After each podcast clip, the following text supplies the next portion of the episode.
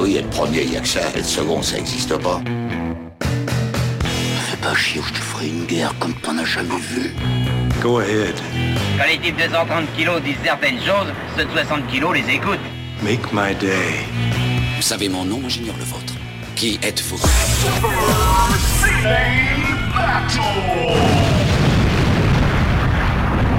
Le second, c'est un con. Super Ciné Battle, c'est le podcast où nous établissons le classement ultime du cinéma. Nous prenons vos listes de films que vous nous adressez pour les classer du meilleur au pire afin d'obtenir la liste ultime. Ceci est notre épisode 134. C'est bien, je ne me trompe pas, je pense que c'est 134. C'est ça, ouais, je confirme. Et, et pour cet épisode 134, j'ai avec moi mon acolyte, le préposé au numéro vert de l'éducation nationale, Stéphane Boulet. Oui, allô, bonjour. euh, ici Détresse Éducation. Qu'est-ce qui vous, qu'est-ce qui vous inquiète aujourd'hui? Bah, il y a cette histoire de virus, tu sais, et, et Oh on- non, il ne faut pas s'en faire. Voyons, le, le virus ne touche personne dans le dans l'éducation nationale, ni les enfants, ni les profs, ni les parents. Personne. Rassurez-vous. d'après la dernière circulaire, j'ai vu qu'on euh, tous les enfants vont manger à la même table au même moment. Donc ça veut dire que tout va bien. Tout va bien. Effectivement, il n'y a aucun problème. J'aime bien ton ton vraiment t'as un ton très différent. On dirait que tu sais t'as vraiment lu le listing euh, que C'est c'est le l'éducation. ton bullshit, c'est ça. oui, c'est exactement c'est le ton bullshit. Tu es Stéphane Boulet, alias Plugin Baby, C'est moi-même. batteur du groupe Canada's Bike euh, from Akira entre autres, Tout à fait. Et, euh, et, et vraiment à l'éducation nationale. Oui, oui, bah oui, j'ai- des défauts, il en faut bien. Et je suis Daniel Drayev, KB Robotics sur Twitter. Épisode 134 donc. Je crois que c'est notre deuxième épisode de l'année. Au moins, Oui, celui, le deuxième qu'on enregistre de l'année. Et je me retransporte euh, où on était l'année dernière, où on enchaînait les épisodes tambour battant. On avait littéralement fait genre 6 épisodes en fin, non, 6, 5 ou 6 épisodes euh, fin décembre pour arriver au numéro 100. Euh, pile pour euh, bah, le changement de, bah, de décennie. De décennies, exactement. ouais. Et là, on n'a plus d'objectifs comme ça, donc euh, on peut le dire, on est en train de travailler sur des idées. Alors déjà, on aimerait bien faire des lives. Oui, déjà on est très ambitieux. Ouais, alors- Du coup, chose. on a laissé l'idée du live, mais on a des idées de spéciaux en tête et on va, on va les faire. On va, on va les, on va les mettre en place parce que on peut les mettre en place avec notre système euh, dit de, bah, par internet, comme nous enregistrons ça, c'est la magie d'internet. Donc on a, on aura des spéciaux qui vont venir. Je pense que euh, il faut guetter les dates anniversaires de, du podcast. Je pense que c'est, ça va être le bon moment.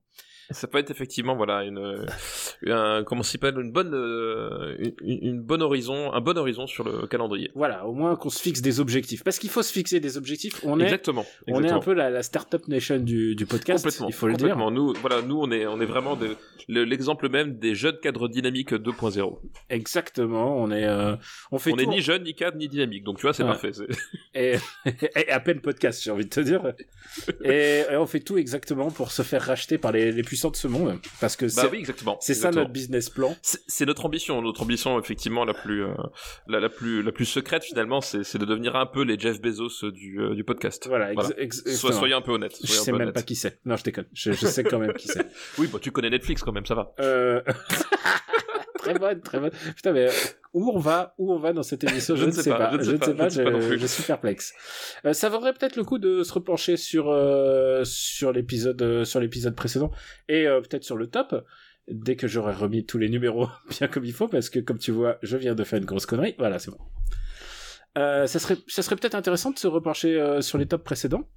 Oui, tout à fait. Alors, euh, notre top 10 des années 90, puisque nous sommes dans les années 90, on prend vos listes. euh, tiens, je vais le dire, je vais le dire en entier. Euh, et pour le prendre, pour, pour le dire en entier, il faudrait que je l'ai devant les yeux, ça serait malin. C'est bien préparé. En tout cas, j'espère que voilà, si c'est la première fois que vous écoutez Super Ciné Battle, vous n'êtes pas déçus de voyage. En tu tout sais que je vais couper tout ça. Et tu sais que j'ai pas coupé un de tes appels au montage la dernière fois. bah ça, je m'en doute. Genre, je me suis dit, oh, ça fait partie du truc. Allez, c'est bon, maintenant c'est acté, tout le monde connaît ta, ta sonnerie via Office. voilà, tout, tout, tout le monde s'attend à entendre The Office à un moment donné dans. Pourquoi via Office quand tu as un appel de ta femme? Euh, alors c'est- pas spécifique, au... c'est-à-dire que je me suis pas amusé à attribuer une sonnerie par personne euh, sur mon téléphone. euh, Mm. Je pourrais le faire, mais j'ai pas vraiment le temps. Mais c'est surtout qu'en fait, euh, la, la musique de The Office, euh, ça fait partie en fait de ces de ces musiques qui euh, qui me mettent un peu la patate. Alors c'est un peu le problème, euh, c'est que du coup j'ai pas envie de décrocher parce que j'ai envie de que la sonnerie aille jusqu'au bout. Donc euh, c'est un peu le problème à chaque fois. Euh, mais voilà, c'est ça fait partie de ces mélodies qui me donnent le sourire immédiatement. Donc je me suis dit euh, euh, c'était soit ça. Euh, soit une, une chanson de de trash metal alors je me suis dit je vais plutôt prendre The Office euh, voilà ça passe un peu plus par, passe partout Tu sais que c'est la chanson qui donnait le sourire à mon fils aussi pendant les premiers mois de sa vie, puisqu'il se mettait... Euh, euh, il se mettait, on le mettait, tu sais, c'est les premières, euh, les- c'est ça j'imagine c'est les premiers mois où on le pose et, euh, et là pour l'instant ça bouge pas. Et quand il entendait la musique de The Office, on se regardait un The Office, mais sans montrer l'écran à l'enfant, bien entendu, euh, pas avant trois ans, tout ça. Quand il entendait la musique, il était tout excité, genre il sentait que c'était la joie de vivre. exactement il sentait ça tout à fait Alors que euh, il y a une musique que je ne mettrai plus euh, pour refermer la parenthèse, euh, c'est que je viens de me finir mon troisième run de The Wire. Ah oui, alors for- forcément, euh, Way Down to the Hall, euh, ça, voilà, ça devient difficile à écouter. Là. Et tu sais que j'ai tilté en fait que le gars qui chante Way Down to the Hall, en tout cas dans la cinquième saison et, euh, et je crois dans la deuxième, c'est le, le parrain de Bubs, enfin le parrain, le, son sponsor euh, aux alcooliques anonymes. Ah bon, d'accord. Ouais, et en fait il est chanteur de rock. Ça fait partie de, de ces quelques personnes venues du monde de la musique euh, qui sont de The Wire, comme Method Man de Wu-Tang Clan. Eh ben oui, parce que du coup, là, le- je sais que la, la version de la saison 2, c'est Tom Waits. Ouais. Euh, L'original. voilà. Je sais que c'est la, vers- la version de, c'est sur la saison 2, c'est Tom Waits, mais après, je ne connaissais pas l'anecdote sur la, sur la version de la saison 5. Et sur la saison 4, c'est des enfants, euh, c'est un cœur d'enfants, et euh, c'est, bah, et évidemment, puisque c'est la saison dite de l'éducation. Oui, et oui, c'est ça. La, la saison numéro vert, du coup, maintenant, on l'a rebaptisée. La saison de la tristesse, hein, j'ai envie de dire. Parce que... bah, c'est la saison de l'éducation, parce que je, je trouve ça assez raccord, moi. voilà, puis tu, tu sais quoi, euh, après chaque, euh, chaque Comme, comme, tu sais, comme disait Monsieur Bison dans le film Street Fighter, euh, pour vous, c'était une saison de la déprime, mais pour moi, c'était à ta mardi. Et tu sais quoi, si seulement ça s'arrêtait à saison 4, mais non, la déprime continue plus tard en fait, puisque... Oui, je, je pense qu'on on peut dire raisonnablement que la saison 5 a son petit lot de déprime aussi. son petit lot de déprime. C'est pas une série euh, pour bien, pour aller mieux, mais c'est une série pour mieux comprendre son monde, je pense. Oui, c'est pas hyper feel good en fait. En fait, faudrait, euh, faudrait faire un épisode entier où on parle que de The Wire, en fait. Mais si, mais, mais je pense que si t'es euh, si t'es euh, cadre à Wall Street, je pense que tu penses que c'est feel good en fait, parce que c'est un peu la vision du monde telle que tu la la crées tous les jours et tu dis ah, putain ça marche trop bien, regarde euh, les pauvres ils sont en train de s'entretuer, c'est génial. Ah, tu sais, je me suis fait insulter par mon, mon pote qui habite en Pennsylvanie et, et que j'ai déjà name droppé dans ce, ce, ce podcast. Euh, il m'a dit euh, arrête de me parler de The Wire. Pour toi, c'est l'exotisme et tout ça, mais pour moi, c'est un- une heure de route de chez moi. Ah oui, bah bien sûr. Parce oui, que euh, Pennsylvanie, ils sont pile au milieu de tout ça, quoi. Ils sont, genre, ils disent Baltimore, c'est pas si loin. oui, oui, bah, j'imagine complètement, ouais. Euh, bah écoute, peut-être un jour on fera un épisode spécial The Wire. hein. Je suis encore en train de, de, comme c'est fini, mais je lis le bouquin, le, bouquin qui accompagne, pour m'accompagner dans, dans cette quête. On n'a toujours pas parlé des, films de ce podcast. On n'a pas parlé. Pourquoi on a ouvert une pa- parenthèse qui, bon, pour nous faire parvenir des listes, c'est facile. Un, trois films par liste, un titre pour euh, donner une thématique et vous l'envoyez à super cinébattle at gmail.com. Aujourd'hui, je peux dire que on va prendre des listes qui, une liste que j'avais mis de côté à l'époque, qui était vraiment assez chouette et en fait de, bah, qui était au tout début du podcast et euh, bah, j'essaye d'alterner. Je, je, je fouille dans le les archives de de tout ce que vous avez envoyé comme mail. Et bah si maintenant on passait un petit peu à parler un peu cinéma là. Oui, oui, je crois qu'on est pour ça a priori. hein. Alors, premier c'est Anabi, deuxième c'est The Blade, troisième c'est Pulp Fiction, quatrième c'est Fargo, cinquième c'est Impitoyable, Sixième, c'est Perfect Blue. Septième, The Mission. Euh, huitième, L'Armée des Douze Singes. Neuvième, Ghost in the Shell. C'est la dernière entrée du top 10, en fait, vu que c'est une émission 132, donc il y a, il y a deux numéros. Et euh, pour clore le top 10, euh, puisque je déteste les gens qui disent clôturer pour fermer, parce Je que suis mettre... d'accord avec toi. j'ai envie de leur mettre des baffes. Non, j'ai pas envie de mettre des baffes, mais j'ai envie de leur dire Ah c'est juste pas, si. c'est pas français en fait. C'est pas français. Est-ce est-ce- est-ce que tu est-ce que tu mets une barrière en bois euh, à la fin de ton top 10 Non. Non, Donc tu mais- le clôtures pas, tu, tu le clos. Euh, voilà, je- si, si vous voulez deux trucs, deux trucs de langue, euh, c'est clôturé, moi, qui me, qui me, euh, qui me, à chaque fois me, me fait, me fait tilter, et aussi voire même, voire même n'est pas français. oui, voire, voire, voire même au jour d'aujourd'hui en fait. Voilà, Ça voire peut, même. ça- ça- voire même au jour d'aujourd'hui, ça peut s'avérer vrai. et C'est je, vrai. peux, et je peux vous dire que si un jour il dit voire même clôturé, je peux te dire que je te, je te bip, mon gars. Donc ouais, pour pour clore le top 10, donc euh, Matrix des sœurs Wachowski. Voilà. Et euh, bah tiens, on on pourrait, on pourrait euh, faire les, les 10 suivants tant qu'on y est. 11e Truman Show, 12e The Iron Giant, donc euh, qui a fait un caméo notable dans Euh, Oui, le- dans ce film-là. dans ce film-là. euh, le fameux. Mais tu sais que j'avais oublié qu'il était dedans euh, jusqu'à ce que je le revoie le film. Ah bah écoute, tu vois, mais je, je, je pense que c'est ce qu'on appelle les mécanismes de sauvegarde de, du cerveau humain. Ouais, je sais, pense aussi. Certains traumatismes qui, voilà, qui, qui sont effacés euh, sur le champ. Once Upon a Time in China, Casino, Terminator 2, Une balle dans la tête, Le silence des agneaux, euh, 18e, Le sixième sens, qui était le premier, peut-être le premier de cette liste? Non, c'était Le silence Non, des non. agneaux. C'était Le silence non, des c'était agneaux. oui, c'était Sciences d'agneau, je pense. Et euh, donc Silence des agneaux, sixième sens, Tous les matins du monde, qui est donc le premier film français, et euh, 20e Point Break. Et Voilà. alors, je regarde un petit peu Alice, je regarde la dernière fois qu'il y a eu une entrée, genre dans les 100 derniers- il y a eu Ninja Scroll 34e. C'est très très dur de rentrer dans le top 10. Et aussi, il y a un truc, c'est que je garde un peu des munitions. Oui, oui, il y a certains films que, euh, que nous n'abordons pas, sans doute exprès. Ou euh, je garde des munitions, ou alors simplement parce que je me dis, allez, aujourd'hui c'est l'heure, euh, on va faire, euh, on, on va faire Allô maman. C'est ça, maman, j'ai ici bébé 2. euh, Allô maman, c'est encore moi, c'est même le titre français de, de ce film merveilleux. Mais je pense pas que ce soit toi qui garde des munitions, je pense que c'est juste le marbre qui n'est pas prêt à s'exprimer. C'est vrai, il faut le rappeler. Le marbre, euh, c'est, pas nous qui le décidons, le marbre est déjà décidé et nous faisons que le dévoiler. C'est ça, nous, nous soufflons la poussière sur le marbre, voilà. Exactement. Euh, et puis, euh, tant qu'on y est, puisqu'on, on- ça fait longtemps qu'on l'a pas fait, le worst, est-ce qu'on on ferait pas un petit peu au worst? Oh, Bah évidemment, évidemment. Alors, je- Euh, je, descends. Oui. je Il y en a beaucoup, quand Il y en a même, hein. beaucoup, il y en a beaucoup. Je pense qu'on va arriver. On va, dé- 234 quand on même. va dépasser les 200, les 250 dans cette liste. Euh, Kickboxer 2, Power Rangers le film, Wild Wild West, Barbwire, La soif de l'or, euh, Foldel, et alors là, euh, Le couloir du temps, Les Visiteurs 2, euh, La course aux jouets, Un amour de sorcière, Homme-femme mode d'emploi, et là, là, on commence Flubber, Le Cobaye 2, La ligne verte et Quasimodo del Paris. Voilà, c'est- un très très beau euh, flop Ted. C'est un flop 10 et, euh, et régulièrement je, vois, je reçois des listes qui disent attention euh, ce coup-ci je vais battre la ligne verte et tout. c'est vrai qu'il y a des films qui ont potentiellement le qui ont, poten- qui ont toutes leurs chances, voilà. Bah écoute, je te propose d'y aller, bah écoute, on est là pour ça, moi en tout cas j'étais prêt dans le ventre de ma mère. ça c'est sûr. Alors, je viens d'avoir ton message qui dit connecté. Je suis content d'être, je suis content d'être euh, à la page, comme on dit. Voilà, et après on dit que c'est mon internet qui, euh, qui est de mauvaise qualité, mais en fait c'est toi, tu mets 10 minutes à recevoir les messages. C'est une liste qui nous est envoyée par Ryan Mesioud. Merci Ryan pour ta liste. Et je vois qui c'est parce que il était à, au live de Super Ciné Battle. À, à l'époque où on pouvait faire des lives. Ouais, et, euh, et je peux te dire que il m'a fait l'impression d'être un sacré cinéphile.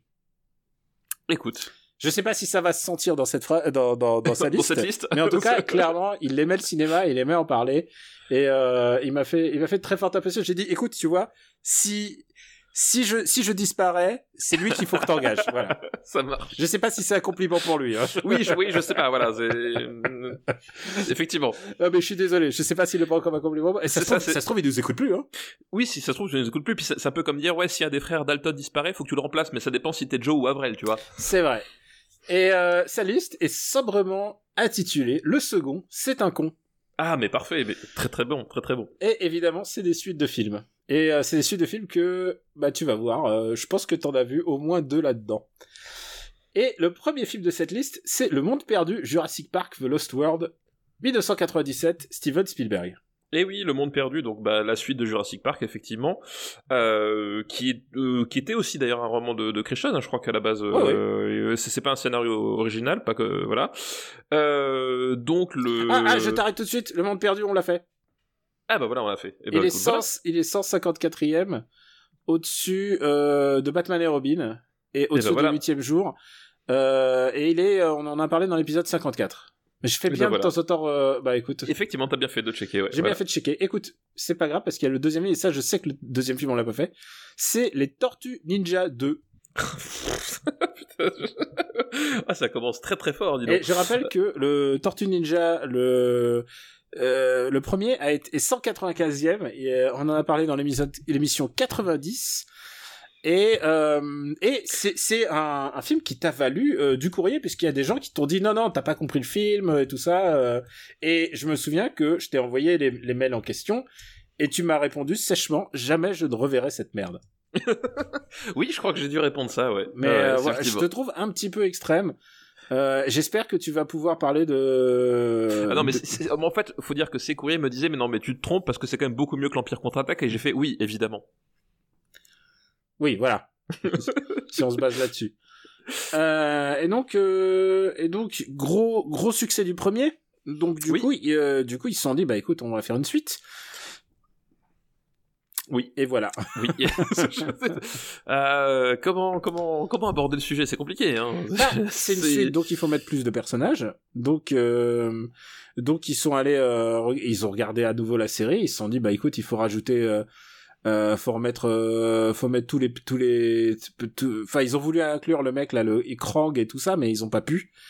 Euh, parce que parce que Krang c'est un peu trop compliqué. C'est un, c'est un lore un peu compliqué en fait pour, pour ouais. Krang, Krang, vraiment dans, dans le, s'il y a un seul truc que, que tu dois essayer de faire en te disant, euh, faut pas le faire, c'est vraiment Krang Mhm. parce que, voilà, c'est. Non mais ils ont essayé d'inclure euh, comment ils s'appellent là les, les tu sais le rhinocéros et les Euh, euh, Rocksteady, Bebop- Bebop et Rocksteady, voilà. ils ont Bebop essayé de les mettre et euh, ils ont et je crois que c'est les et, et je- et on leur a fait non non c'est pas possible mais c'est quand même une suite qui a plus de budget C'est une suite qui a plus de budget. C'est une, euh, euh, c'est une suite qui, euh, qui est dans, quand même dans la droite lignée, hein, parce qu'en plus je crois que c'est, genre l'année d'après. hein. Enfin, ils les ont vraiment enchaînés. Euh, ils les ont vraiment enchaînés. Euh, voilà, c'est une suite dont j'ai très très peu de souvenirs, pour être tout à fait honnête. j'ai très peu de souvenirs mais est-ce que ça veut dire qu'on va devoir le regarder? Non, non. Euh, non, est-ce que que est-ce que est-ce que c'est tout aussi bien que le, le premier? En fait, honnêtement, j'ai un souvenir qui est vraiment pas très éloigné du premier, donc c'est-à-dire pas très très très bien. mais le premier me faisait rire au- au- à, la, à la rigueur Ouais, pff, non, enfin, je sais pas, moi, il, il- il m'affligeait déjà un petit peu. Euh, là, évidemment, ils font revenir euh, Shredder, euh, qui, qui devient d'ailleurs euh, Super Shredder à un moment donné dans le film. Euh, bon tu t'en souviens alors Ouais, je me, sou- bah, je me souviens vaguement de ça, c'est-à-dire que tu, tu, tu, tu l'as dit, en fait, l'idée, euh, comment ça s'appelle, euh, c'est, c'est faire un, c'est, c'est faire, c'est faire euh, avec plus de budget, rajouter des personnages, mais voilà, ils ont pas pu faire de, mais du coup ils, ils ont créé des persos originaux là-dedans. Voilà, ils ont créé des personnages originaux, ils ont, ils rajouté des trucs, mais euh, ouais, ouais. je- globalement, euh, tu sens qu'ils avaient pas forcément non plus ex- extrêmement d'ins- d'inspiration. Euh, Il y a toujours cette, euh, cette esthétique euh, euh, très, très téléfilm à, à- mi-chemin entre les années 80-90, euh, avec des costumes qui, qui, qui, qui sont toujours aussi, aussi foirés. Enfin, c'est-à-dire que je pense qu'ils auraient mieux fait d'inclure dans le dans le comment s'appelle dans le, le scénario que c'était des mecs échappés de Disneyland et qui euh, ils pouvaient pas retirer leur euh, leur costume sinon ils explosaient parce que enfin voilà ça en sachant en sachant que c'est à la fois des mecs dans des costumes mais parfois des animatroniques. Parfois des animatroniques. Euh, c'est alors le film le film euh, il sort un an après la il, est- il est par les hum, euh, Henson- Henson's Productions. C'est le creature shop de Jim Henson et euh, qui a participé à la création de ce film. Et euh, Jim Henson il meurt genre un, un an ou deux ans avant donc euh, oui non c'est l'héritage de Jim Henson là-dedans. Et euh, ouais et puis du coup il y a il y a, il y a toujours cette espèce de euh, je sais pas comment comment dire de de voilà de- vraiment de côté téléfilm j'arrive pas à trouver de meilleur truc parce que il y a il y a, il y a de la baston mais qui est toujours pas très bien filmé euh, il y a il y a des idées carton pâte mais euh, qui sont pas du tout masquées. Il y a, des trucs complètement ridicules. Enfin voilà je, je le reparlais Casey Jones a disparu Casey Jones a disparu effectivement Et- Euh, Et il y a aussi un autre truc qui me paraît euh, assez euh, bizarre, c'est que j'ai l'impression que c'est l'influence du dessin animé. Le film a l'air moins dark.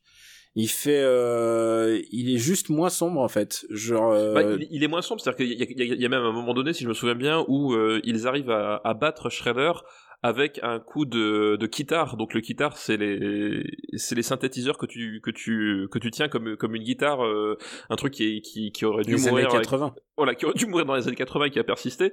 Euh, on est dans ce Qu'est-ce degré que de t'as contre le clavier, euh, contre le clavier synthé? Euh, bah disons que Moi, je trouve que c'est tellement les années 80 et à chaque fois que je suis sur une piste de danse avec toi à un mariage, ce qui est arrivé une fois pour une l'instant. seule fois, une seule Eh bien, fois. écoute, j'adore, j'adore mimer la guitare euh, Oui, oui, pendant AA. voilà. Mais ouais, du coup, euh, voilà, c'est, enfin, honnêtement, je, je, je pourrais pas dire s'il est, euh, je, je pense pas qu'il soit euh, meilleur que le premier, ça m'étonnerait. Euh, je pense peut-être même qu'il est pire, mais honnêtement, je, voilà, je, je, veux pas mettre ma, je, n'oserais pas en fait le revoir pour me, pour confirmer l'impression. J'en ai gardé un très très mauvais souvenir hein, euh, de de l'époque et pour remettre un peu la situation. À l'époque, quand je l'ai vu, j'avais 10 ans, tu vois. Donc, euh, je, je pense que 25 ans plus tard, c'est Le la peine. vrai twist, c'est le 3, en fait. hein. Euh, c'est quoi le vrai Le c'est quoi 3, le twist c'est 3? c'est le Japon. Ah oui, oui, oui, oui, exact, oui, oui. Et euh, le 3 est, euh, est spécial. Le 3, enfin, je veux dire, le 3, il est, Il est particulier. il se distingue, quoi. Enfin, je veux dire, euh, Oui, là, là, honn- honnêtement, il il il enfin, je, je pense que tu, tu, tu t'as, c'est vraiment la, la, la même chose, juste, euh, voilà, un peu différemment. T'as, t'as, enfin, tu, comme dit, t'as, t'as juste Shredder qui revient en mode super Shredder, ok. T'as les mêmes, euh, t'as les mêmes, un peu les mêmes décors, un peu les mêmes, euh, les mêmes trucs. Euh, t'as toujours les, les, euh, les, les enjeux avec le mutagène qui devient là un super mutagène. Bon, ok, enfin, très bien. ok, les gars. Euh, voilà, je pense qu'ils sont vraiment pas fait chier. Et, euh, et quand je dis pas fait chier, c'est à peu près à tous les niveaux. Donc euh, Mhm. voilà, film très très très très oubliable, très très euh, très très sans intérêt, je pense aussi. euh, bah écoute, on va le, on va le classer, mais en même temps, euh, bon, bon, pour moi, il est moins bon que le précédent. Déjà, il est moins, il est moins remarquable, en fait, tout simplement. Bah, c'est-à-dire que t'as- même plus l'effet de euh, vaguement de surprise, quoi. C'est que là, t'es t'es au-delà du, du terrain inconnu, c'est que t'es euh, dans le sampling, quoi, presque. Un 203ème euh, Tortue Ninja, où est-ce qu'on le met? Euh, écoute, moi, je le mettrais. Ah, C'est Euh. c'est au-dessus de Spice World, pour moi. ouais, alors pour moi, c'est au-dessus de, de Godzilla de Roland Emmerich. Ok, oui, moi aussi, je te suis. Euh, par contre, mais je- par je- contre, la crise, je préfère la crise. Je préfère juste l'acting dans la crise, quoi. Voilà, moi aussi. Donc voilà, on est d'accord. Tortue Ninja 2. Et maintenant vient le moment d'une suite que tu as beaucoup attendu. Oula. Dans la Oula, liste donc de Ryan, troisième film de sa liste, c'est Robocop 2 de Irving Keschner. Et oui, Robocop. Et oui, alors ce qui est bien, c'est que il ne peut pas être en compétition avec euh, Robocop 1, qui est, rappelons-le quand même, euh, le, la place du con de- des années 80. C'est le deuxième meilleur film des années 80 dans Super Ciné Battle. C'est un grand film. Euh, voilà, Robocop 1, euh, aucun, aucun doute. Et là, du coup, on a la, la suite qui a, euh, qui est Irving Kirchner, qui a, comment s'appelle, ah, euh, au scénario, c'est euh, Frank Miller. Frank Miller, voilà, évidemment, C'est l'histoire de Frank Miller et il a même fait euh, la- l'adaptation l'adaptation pour le ciné.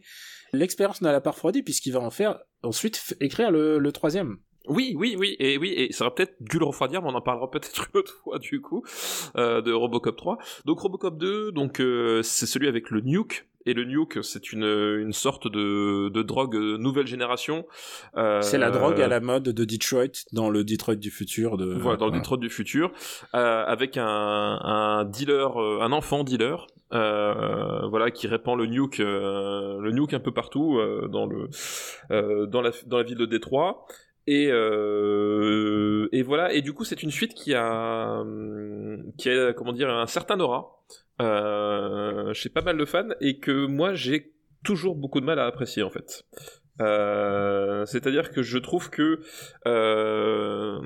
ça, ça a jamais le, ça a jamais la puissance du premier. Euh, ne serait-ce qu'en termes de euh, d'imagerie et de euh, et de et de mise en scène. Et je trouve que même le, le tout le côté euh, euh, satire en fait qui était le, le- vraiment le, le, le sel du, du premier Robocop ici et euh, je la trouve vraiment forcée en fait. C'est-à-dire que euh, tout le côté avec le avec le, le gamin qui dit des avec le gamin qui dit des gros mots avec le le robot je sais plus comment il s'appelle l'espèce de de, de, de de robot gigantesque avec la mitrailleuse dans lequel ils injectent en fait le- l'esprit d'un Euh, L'esprit de, criminel. l'esprit de Cain. voilà l'esprit de Cain euh, Parce que oui, il s'appelle Cain, je, la totale. oui, oui, voilà, la, la totale. Euh, voilà, je, je trouve le, le truc en fait euh, euh, vraiment forcé sur pas mal, pas mal de points et euh, sans avoir jamais le, degré de l'original, ce qui fait que voilà, c'est un film que j'ai toujours beaucoup de mal à regarder et qui, euh, qui je trouve a vieilli sur certains moments. C'est-à-dire qu'il y a, y a pas mal de trucs dans, la mise en scène et les effets spéciaux qui font vraiment plus daté que le premier Robocop en fait. Ah alors euh, bien sûr que c'est plus daté parce que en fait euh, ce qu'ils ont compris dans Robocop ce qui fonctionnait c'est le côté pratique et euh, dans toutes ces suites et d'ailleurs ça peut s'appliquer aussi aux Tortues Ninja ils essayent de faire économique, ils essayent de d'économiser du temps par rapport à tout ce qu'ils savent tout ce qu'ils savent faire. Il y a, à aucun moment ils se disent on va mettre plus de budget pour que ça ait l'air mieux. Ils vont se dire on va raccourcir les coûts sur certains trucs pour pouvoir faire d'autres trucs. C'est ça le, le principe de ces suites. Celle, celle de Termi euh, pardon. de Robocop. Celle de, des Tortues Ninja, ils ont essayé de faire plus kids. Je pense que le deuxième, ils, sont, ils se sont posé les questions de comment faire plus trashos. Et le problème, c'est que euh, quand Verhoeven fait du trashos, il le fait pas gratuitement. C'est-à-dire, il le fait. Euh, il Verhoeven, il a toujours une idée quand il fait du trashos. Oui, ouais, complètement. Et là, effectivement, et, en plus, surtout, je, je trouve qu'il échoue, c'est-à-dire que je le trouve euh, finalement moins, euh, moins trash, moins, moins choquant que le premier Robocop. Enfin, c'est-à-dire qu'il y a, effectivement, tu sens, tu sens le côté où ils ont voulu faire un truc, euh, où ils ont, tu, tu sens le, le côté Frank Miller qui veut faire son petit con, hein, honnêtement. Euh, Ah, bah alors, il faut, que- alors, euh, faut expliquer peut-être qui est Frank Miller, parce que peut-être il y a des gens qui savent pas qui est Frank Miller. Frank, Oui. Mi- Frank Miller, c'est la star de la Marvel, euh, qui commence euh, à la toute fin des années 70, mais euh, mais en, son aura, il l'acquiert dans les années 80. Son gros truc, c'est d'avoir euh, réinjecté de la vie dans Daredevil en en faisant un, un, un- littéralement un ninja et en inventant le personnage d'Electra. Et euh, alors bien sûr, ils ont été érodés au fur et à mesure des années. Il y a eu des séries, il y a eu des films avec Ben Affleck, il y a eu plein de merde. Mais mais à l'époque, il fallait voir le dynamisme. Et Frank Miller, il dessine euh, auteur dessinateur, donc c'était euh, c'était pas la c'était pas forcément la norme euh, à l'époque, surtout à Marvel et DC. Et euh, il est fortement inspiré de tout ce qui vient d'Asie. Euh, Lone Wolf Cub, il a vu euh, les films, euh, les les films, les Jidaigeki, il a vu. Il est très inspiré par ça. Et donc son dessin s'en ressent. Il est très, il est très visuel, très storyboardé. Oui, puis c'est très euh, c'est moins effectivement dans la euh, dans le détail en fait du euh, dans le détail de représentation, mais plus dans l'énergie du mouvement en fait. Exactement, c'est l'énergie du moment. C'est la, c'est la, c'est la kinétique complètement. Voilà, voilà exactement, c'est très cinétique. Voilà, et puis Frank Miller aussi, du coup, à cette époque-là, il, il avait déjà en fait finalement écrit finalement la, la version moderne de Batman qui va bah, qui s'impose encore aujourd'hui. Voilà à tous. Et, C'est-à-dire et que voilà, et ça c'est son gros ach- achievement, c'est son gros succès, c'est que DC l'embauche en 86 pour faire euh, Dark Knight Returns, Ouais. et qui va encore devenir la norme, euh, la norme presque graphique pour représenter un Batman dans, dans un monde hostile et post-apocalyptique, et presque post-apocalyptique, puisque on va en avoir les répercussions jusque dans l'œuvre de Snyder et Justice League encore, et tout ça est réminiscent encore de ce qu'il a fait en, en BD, mais encore euh, pour le relire régulièrement, Dark Knight Returns, il faut voir comment c'était affûté à l'époque, parce qu'il y a en plus, il y a, il y a une critique des médias, il y a une critique du pouvoir politique, c'est un chef-d'œuvre de la BD. C'est un chef-d'œuvre de la BD, oui, effectivement. Enfin, je veux dire, si, effectivement, si ça redé- redéfinit euh, ce qu'était Batman, euh, c'est pas un hasard. Euh, c'est pas un hasard, et c'est pas un hasard si même ça dépassait le cas de Batman. C'est-à-dire qu'effectivement, c'est, c'est, je pense, une des BD références dans le dans le comic. euh, voilà, quelle que soit son son église d'appartenance, Marvel ou, ou DC, quoi. Et ce qui se passe, euh, c'est que évidemment, c'est devenu, euh, c'est devenu un, bah, c'est devenu vraiment le, le le, le Golden Boy de la Marvel et ensuite de DC. Il va ensuite faire euh, Batman Year One, donc les origines de Batman qui sont dessinées, Ouais. qui sont dessinées par Mazzucchelli. Et, euh, et à ce moment-là, euh, il commence à avoir des liens avec euh, Dark Horse, Dark Horse qui est un peu plus indépendant que que Marvel, euh, que Marvel DC. Il écrit un comic qui s'appelle Give Me Liberty. Et si tu regardes dans Give Me Liberty, tu vois un peu euh, bah c'est une résistante face à l'oppression d'un d'un des États-Unis des États-Unis qui sont devenus une espèce de de, de pays un peu euh, stalinien quoi. C'est-à-dire c'est c'est quelqu'un qui est contre le système mais à l'intérieur du système.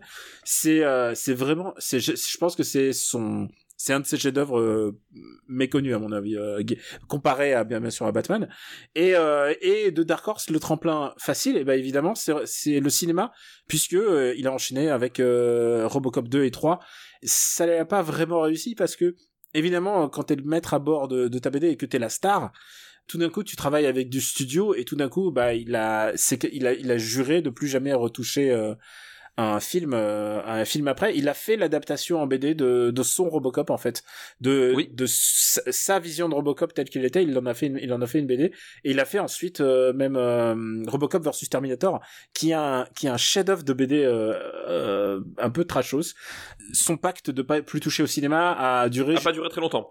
non, pas, pas quand même. Il a fait un bon hiatus jusqu'à ce que euh, quelqu'un sonne à sa porte pour adapter Sin City, en fait. Ouais, jusqu'à ce que Robert Rodriguez euh, se décide à, à, à déterrer euh, Et je, le la- l'âge de guerre. voilà. je peux, je peux défendre le fait que c'est la meilleure chose qu'ait jamais fait Robert Rodriguez, c'est d'aller, euh, c'est d'aller voir Frank Miller pour adapter ça. Ah, je, je pense que la meilleure chose qu'il ait fait, ça, ça, ça reste une nuit en enfer. Ok, non mais on peut, on va pas faire Robert Rodriguez parce que Mais bref, ouais, Parce qu'on est chaud sur Robert 2. Rodriguez, mais euh, mais honnêtement, euh, je pense que Sin City, c'est euh, non mais genre en tant que chose qu'il est faite, c'est-à-dire descendre les poubelles, euh, aborder son enfant et tout. Je pense que aller voir Frank Miller à ce moment-là, c'était pas c'était pas con. Oui, c'était pas, c'était, c'était pas, c'était, c'était, c'était la bonne idée. C'était pas le, le pire move. Donc euh, voilà pour resituer Frank Miller, mais bon, tout le monde, tout le monde, tout le monde devrait connaître, euh, enfin pas devrait, personne n'a une obligation, mais mais au moins connaître Frank Miller et euh, savoir à quel point il était très mécontent de l'adaptation du 2 et il s'est dit bon le 3 ça va mieux se passer et je vais mettre plus de Martha Washington dedans et euh, ouais. voilà. Mais ouais, non, mais effectivement, le, le- voilà, le, le- moi, le problème que j'ai avec Robocop 2, c'est qu'effectivement, tu, tu vois des, des idées qui sont esquissées. Tu vois qui- les tu vois les fils se, se détendre. euh. C'est ça, et tu, tu vois, tu vois le film, en fait, qui, qui va un peu nulle part, qui accumule les, les, les, les séquences, qui essaye d'être trash, c'est-à-dire que c'est trash dans le texte, parce que oui, effectivement, l'idée d'avoir un robot dans lequel on, on met le, le cerveau d'un tueur en série et qui, et qui, pour fonctionner, a besoin de se nourrir de, de drogue, bon, ok. Mais en fait, dans, dans, dans les faits, c'est, dans les faits, c'est moins, c'est moins choquant, moins viscéral, moins, moins trash que, que ce que faisait Verhoeven. C'est-à-dire que il y a, il y a un côté, t'es vachement plus à distance de, de, de ton sujet, quoi. Et euh, à aucun moment Robo- Robo- Robocop 2 arrive à te plonger vraiment dans le, dans cette, dans ce même état que, que, que, que le faisait Verhoeven. C'est-à-dire que euh, euh, Kirchner est, peut-être effectivement un, un- ce qu'on appelle un artisan appliqué. Mais euh, là, clairement, tu, tu sens qu'il, voilà, c'est pas forcément lui, lui, son mode d'expression, c'est pas le trash. C'est-à-dire qu'on lui demande de faire du trash, il en fait. Mais voilà, il- je pense qu'il a, il, il, il, était pas forcément dans la même situation sur ce projet-là, quoi. est-ce que euh, je peux même être franc hein, parce que le cas Robocop m'a toujours intéressé. Euh, Irving Kashner d'ailleurs, est-ce que c'est pas son dernier film d'ailleurs? Euh, je ne sais pas. Je crois que c'est son dernier film. C'est, tu crois, ah, peut-être, ouais, remarque. C'est son Euh, dernier film. Il ne voulait pas être là. Il ah ne bah, il ne- oui, il ça ne voulait- oui, 90, oui, parce qu'effectivement, jamais plus jamais, c'était avant, donc euh, oui, oui, bien sûr. il ne voulait pas être là et et, euh, et, et toute la production lui a dit mais euh, enfin il traînait les pieds sur le faire et et surtout euh, le, le script redemandait encore euh, demandait encore euh, travail parce que ça se voyait qu'il manquait des choses euh, c'est c'est Peter Weller qui a donc le l'acteur principal qui joue euh, euh, Robocop. Et euh, il a l'air de, de de de pas jouer comme ça mais c'est un super acteur qui joue formidablement bien. Et euh, il est très impliqué dans la dans le processus de création de Robocop. Et il leur dit mais non mais il manque euh, il, manque il manque tout un acte en fait. Il y a il y a pas de il y a pas il y a pas d'explosion finale il y a pas de troisième acte. Et et c'est vrai en fait parce que je crois que c'est un film le problème c'est qu'il se contente d'une seule scène choc. Et pour moi la scène choc c'est Robocop démonté Oui, oui, voilà, exactement. Non, mais c'est ça. C'est et genre quand j'étais petit j'ai fait oh Robocop il est démonté mais euh, enfin t'es petit il est déjà euh, 80 c'est 91 92 c'est, ouais, ouais, c'est Ah, même- 90 90 bon, 90, ouais, c'est ça. ouais. j'étais plus très petit là mais euh, voilà Non mais effectivement, c'est-à-dire qu'effectivement il y a, y, a, y a quelques idées qui, qui, qui, qui, sont qui sont intéressantes et tout, mais c'est pas achevé. Et moi, je, pareil, je, je trouve le, le, le dernier acte vraiment piteux en fait. Cette espèce de, de, baston en, plus, enfin déjà à l'époque, hein, je trouvais que c'était pas super le, le, le- la superposition. C'est-à-dire que effectivement, par exemple, tu prends le premier Robocop, le, le D209 avait, avait vachement vieilli. Euh, voilà, l'animation en avec le avec les, les en image par image, etc. Ça avait vachement vieilli, mais en fait, c'était assez limité dans le film. Là, le problème, c'est que dans Robocop 2, ils, ils font de ce, de ce parce qu'ils utilisent la même technique, hein, de animation image par image euh, transposée sur le sur des, des images euh, euh, filmées après. Euh, le problème, c'est que là, ils en font tout le troisième, tout, tout le, le dernier acte. En fait, le, le dernier moment du film, c'est la baston de, Robocop contre le, le robot. Et déjà à l'époque, c'était c'était un peu cheapos. Et euh, ça aboutit sur pas grand chose. C'est-à-dire que t'as t'as t'as plus le côté euh, le côté euh, voilà ultra ultra euh, ultra grinçant qu'il y avait dans le dans le final du, du premier où, euh, où finalement euh, Robocop remercie Dick Jones etc enfin voilà. T'as plus tout ça. C'est à dire que le film se coupe c'est terminé et voilà. Le film Je est trouve- pas je grinçant, mais ah, on verra quand, quand on parlera de Robocop 3, parce que j'ai toujours des arguments pour défendre les, les projets cassés. Euh, Robocop 3, littéralement, la ville se fait vendre. Mais ce qui est intéressant dans Robocop 2, c'est que Detroit est, euh, est mise en, en faillite. la ville de Detroit est mise en faillite et du coup c'est- un film euh, quelque part Robocop 2 est un film visionnaire sur ce qui allait vraiment se passer puisque c'est la c'est la ville qui a qui a été au cœur de de l'actualité de euh, Des subprimes, ouais. des subprimes et de la de la de la faillite américaine Oui, euh, mais, mais, mais de, ça, du- de 2010 enfin 2010 euh, 2012 Mais ça, à la rigueur, c'est la continuité du 1, puisque le, le, le principe du 1, c'est qu'en fait, la, la, la, la ville euh, est, est, au, est au bord de la, est au bord de l'implosion, et il y a le consortium, l'OCP, l'Omniconsortium euh, Product, qui va euh, pousser la criminalité à un taux tel qu'il va noyer les forces de l'ordre, euh, pour après racheter le, la, les forces de l'ordre et en faire une milice privée, en fait. C'est ça l'enjeu du, du premier Robocop. tu sais ça Euh, aurait pu faire une, une super sixième saison de The Wire Oui, exactement. voilà, et donc du coup, finalement, achète des robots c'est finalement que, que, que, que Detroit Face Fight effectivement dans Robocop 2, c'est juste la continuité du 1. Et en fait, c'est c'est un peu ça le problème de Robocop 2 pour moi, c'est que c'est vraiment un film qui se repose vraiment sur les acquis du, du, du 1, mais qui arrive jamais à proposer suffisamment de nouveautés ou à dépasser ou à, ou à être suffisamment différent. C'est-à-dire qu'il, euh, voilà, il, globalement le film se suit et fonctionne à peu près, mais c'est c'est un peu tout, c'est-à-dire qu'il il est limité par par beaucoup de- des problèmes dont, dont on a abordé. Et voilà, c'est pas euh, c'est pas un film qui je trouve gagne beaucoup à être revu en fait. C'est un parce que je voilà autour de moi je, je connais plusieurs personnes que je ne nommerai pas qui euh, qui défendent ce film âme, mais moi à chaque fois que je le revois, je fais bah finalement à chaque vision, je, me- je, me- Ah, je écoute, vois de plus en plus les défauts. voilà. moi je pense qu'il est pas si nul Non, je n'ai j'ai pas Mais- dit qu'il était nul. Mais voilà, c'est euh, c'est clairement pas pour moi. C'est pas pour moi une suite réussie et c'est un film qui est vraiment bancal quoi. Tu veux savoir l'ironie? Peter Weller qui joue Robocop, il va ensuite euh, doubler Batman dans The Dark Knight Returns, c'est leur dessin Ah animé. oui, bah voilà.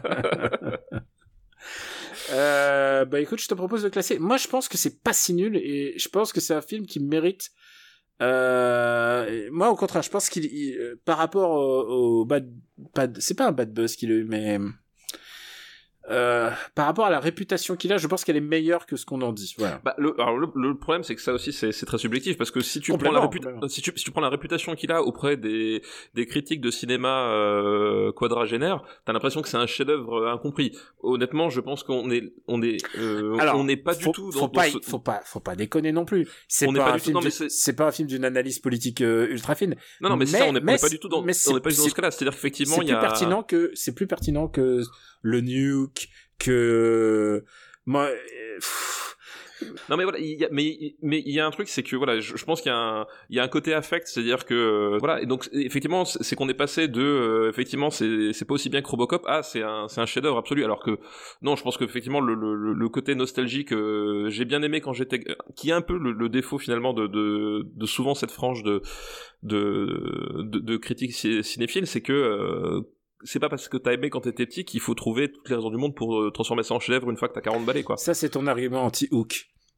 Bah oui, mais voilà par exemple. Non mais c'est qu'à un moment donné, il y a des films qui méritent, euh, qui, mé- qui méritent clairement qu'on se batte pour eux. Robocop 2, je pense pas que ça en fasse partie. Je me battrai un peu plus que toi. Euh, Est-ce que tu peux me proposer quelque chose Moi, je, je regarde la liste et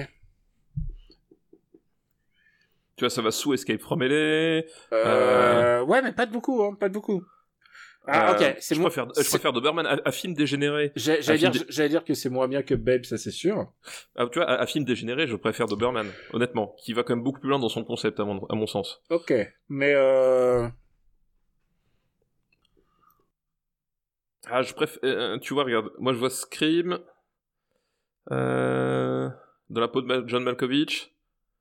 euh, est-ce que par rapport à je préfère Alien 3, Je Tu préfère Alien Alien 3. 3? Ouais, mais je pense que je- écoute, entre Alien 3 et Sleepy Hollow, je préférais Robocop. euh, entre Robocop 2 et Sleepy Hollow, je préfère Robocop 2, je pense. Allez, vendu. Voilà. Non, moi, tu vois. Et c'est pas une si mauvaise place pour un film aussi. Oui, il arrive, il arrive quand même vachement haut, donc il peut s'estimer heureux. C'est pas, je veux dire, ok, il y a un très grand delta entre Robocop 1 et Robocop 2, ça je te l'accorde. Mais euh, vous allez voir Robocop 3. euh, alors, il y a moins de gens qui se mouillent pour dire que Robocop euh, 3 est, est un film euh, extraordinaire, par contre. Bah attends, euh, c'est pas plus tard qu'hier, il y a, y a eu des articles pour, pour réhabiliter Super Mario Bros. le film, donc je pense que tout est possible. Tu penses que tout est possible? Ouais, je pense que tout est possible. et et l'argument principal, ce sera, Hum, il y a un katana. euh, Bon, on remercie Ryan euh, pour sa liste. Merci Ariane pour ta liste, effectivement. On va prendre une liste un peu pareille, un peu dans le même genre, euh, de Baptiste, un fidèle auditeur. Merci Baptiste, un fidèle auditeur. Et euh, C'est dur à porter comme nom de famille un fidèle auditeur quand même. Bon après, euh, je sais pas. Moi, je, tu sais, je prends la signature. Il dit Baptiste, donc Baptiste. hein. sinon, sinon j'ai son nom complet. Et euh, il nous dit, euh, ça, ça, le titre de sa liste, c'est top 3 ou top 50. Ah. Donc c'est des Ah. films assez musicaux. Il y en a un, c'est Spice World qui est classé chez nous. ok, dont on a déjà parlé. Et le deuxième, c'est Evita avec Madonna. Ah bah oui, donc euh, Evita, donc un, un film de de notre ami, euh, comment il s'appelle, le réalisateur de Midnight Express, euh, Alan Parker. Alan Parker, voilà. C'était celui que je, je- que j'imaginais comme sujet la dernière fois quand on a fait une, une Ouais, liste Alan suis- Parker. Je me suis dit, ça peut être pas mal de faire ça. Donc euh, Evita, donc le, le film sur euh, euh, sur Eva Perron, donc euh, qui est euh, qui était la femme du euh, euh, enfin non qui a, qui a fini vice-présidente en fait Mm.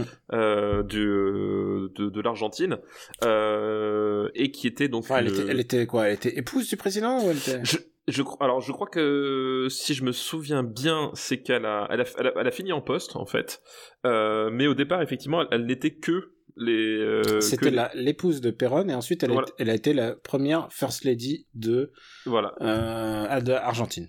d'Argentine. Donc euh, voilà, c'était ça le, le- justement le- la transition euh, euh, dans, dans- dans son parcours qui, qui, qui, qui allait passer là juste de la finalement de, de Bernadette Chirac à, euh, à, à vraie femme de politique de premier plan, euh, mais un peu mieux que Marianne Chapa quoi, en gros.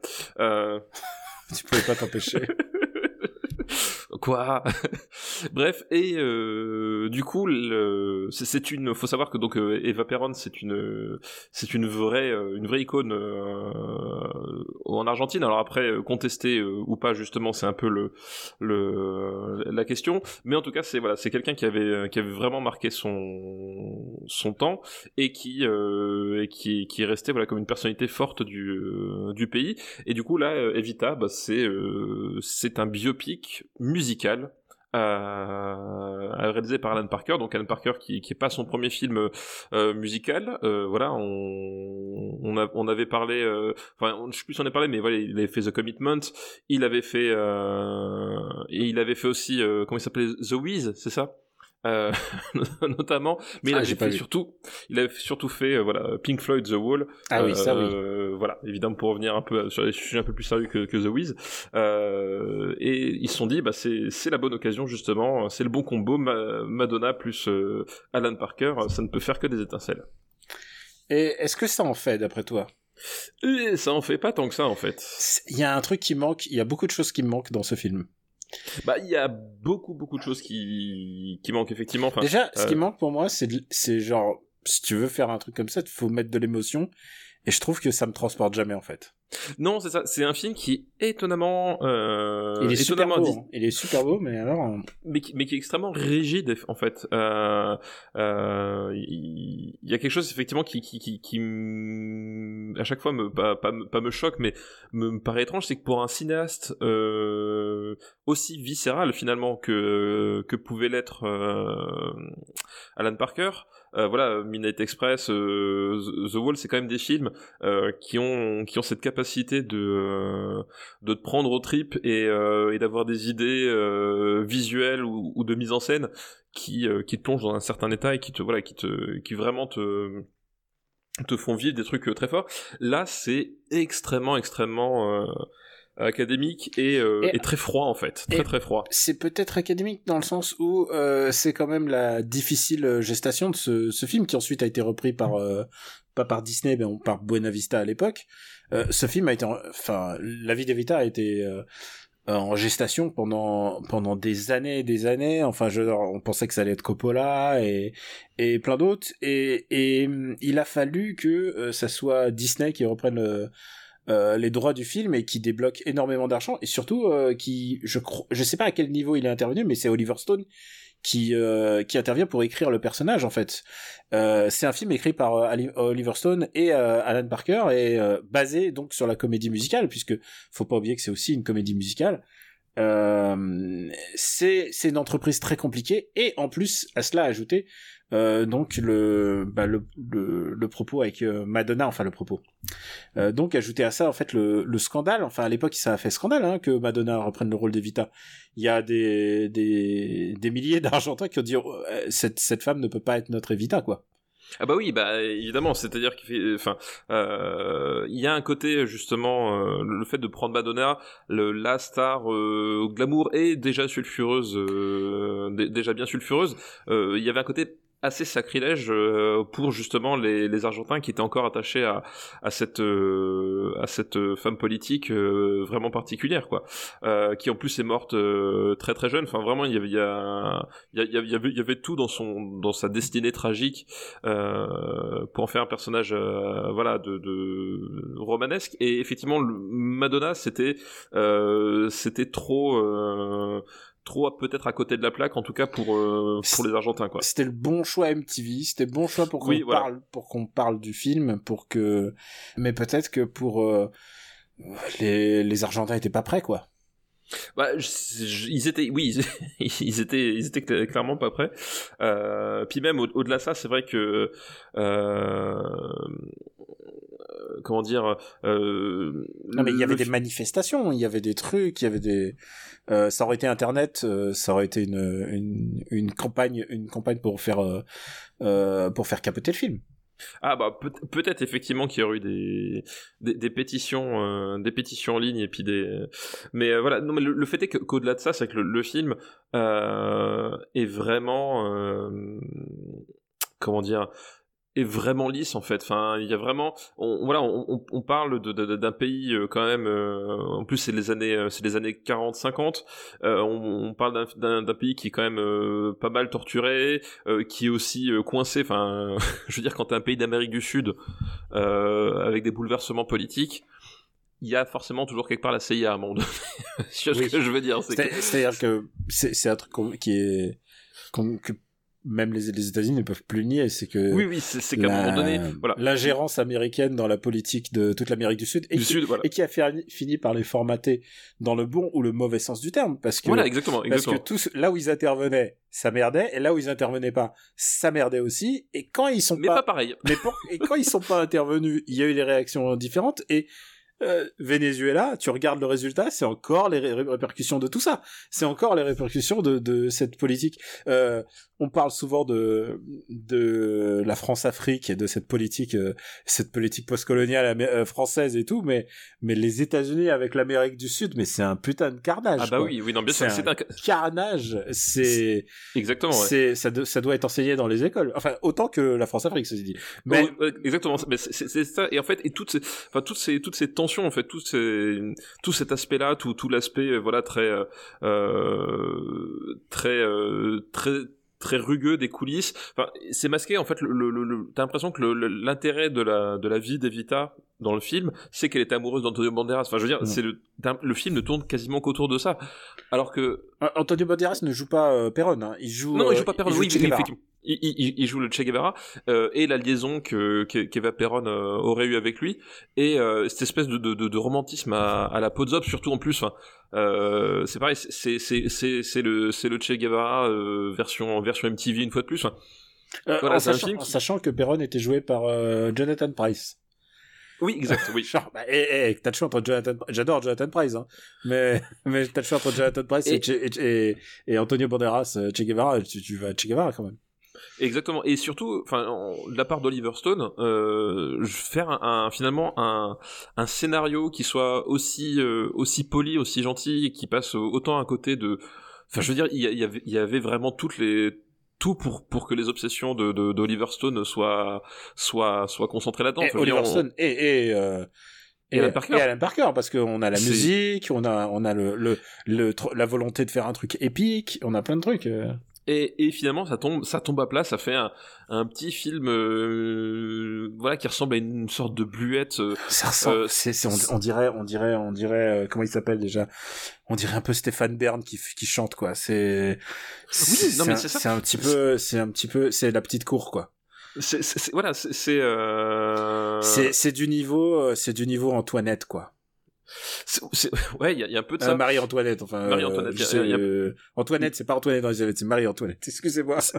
non, mais en plus, c'est, c'est, c'est en plus, voilà, je, je comprends pas le, le truc. Alors, le seul angle qu'ils avaient un petit peu, c'était justement de, enfin, qui, qui a au début, t'as l'impression, c'est-à-dire qu'il, l'idée, c'était de faire un film sur Eva Perron euh, en, en ne prenant pas le, le- l'angle euh, de la légende populaire qu'elle est devenue. Donc là, on est en 96, donc ça fait euh, quasiment 50 ans plus tard.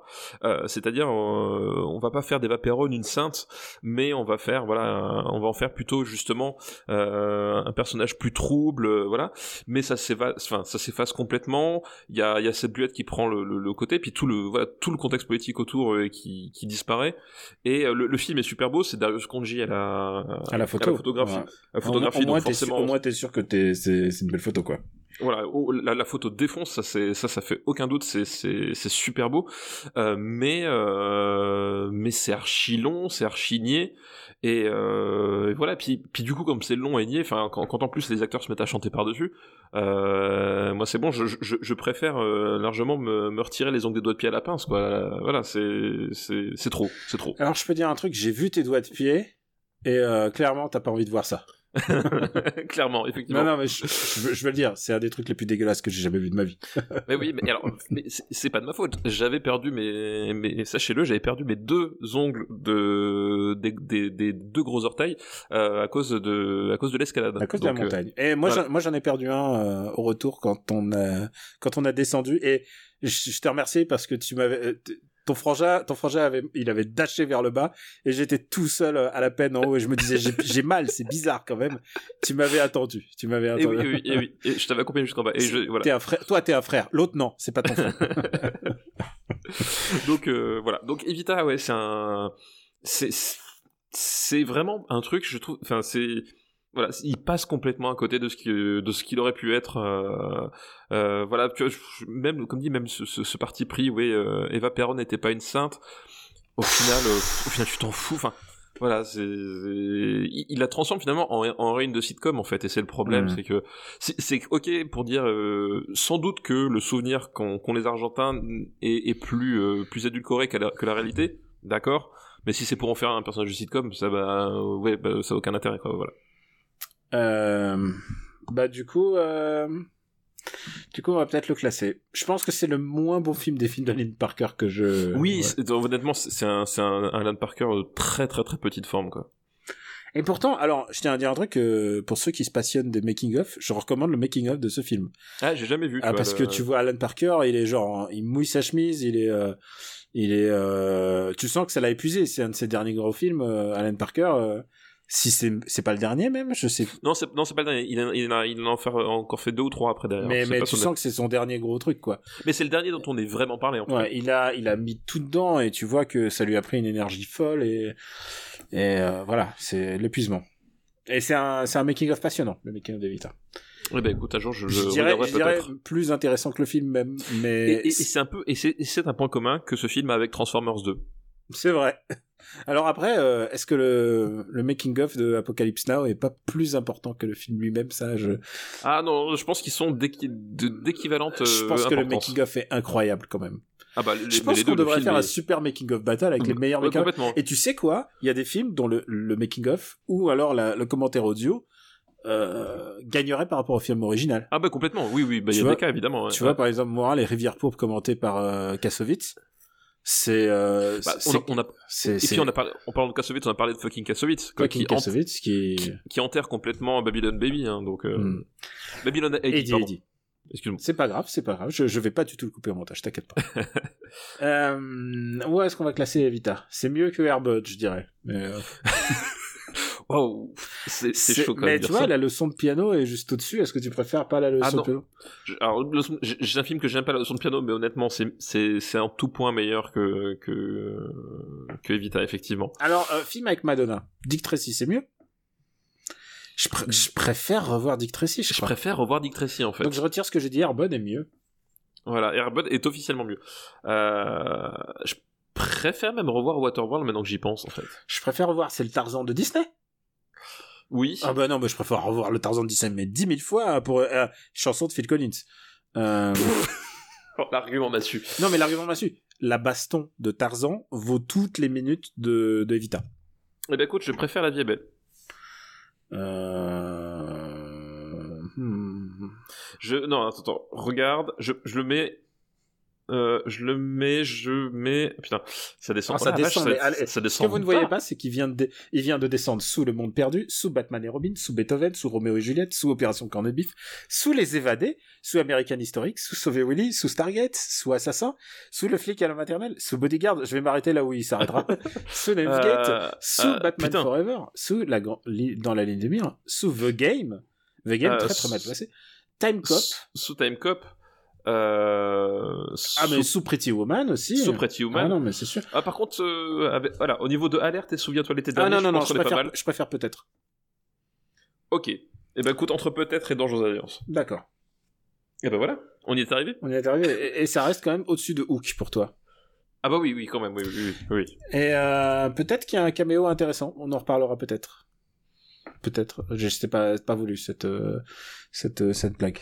Et le dernier film de cette liste, c'est un autre film euh, qui mériterait d'être au top 50. C'est Sister Act 2 et je crois qu'on n'a pas vu le 1.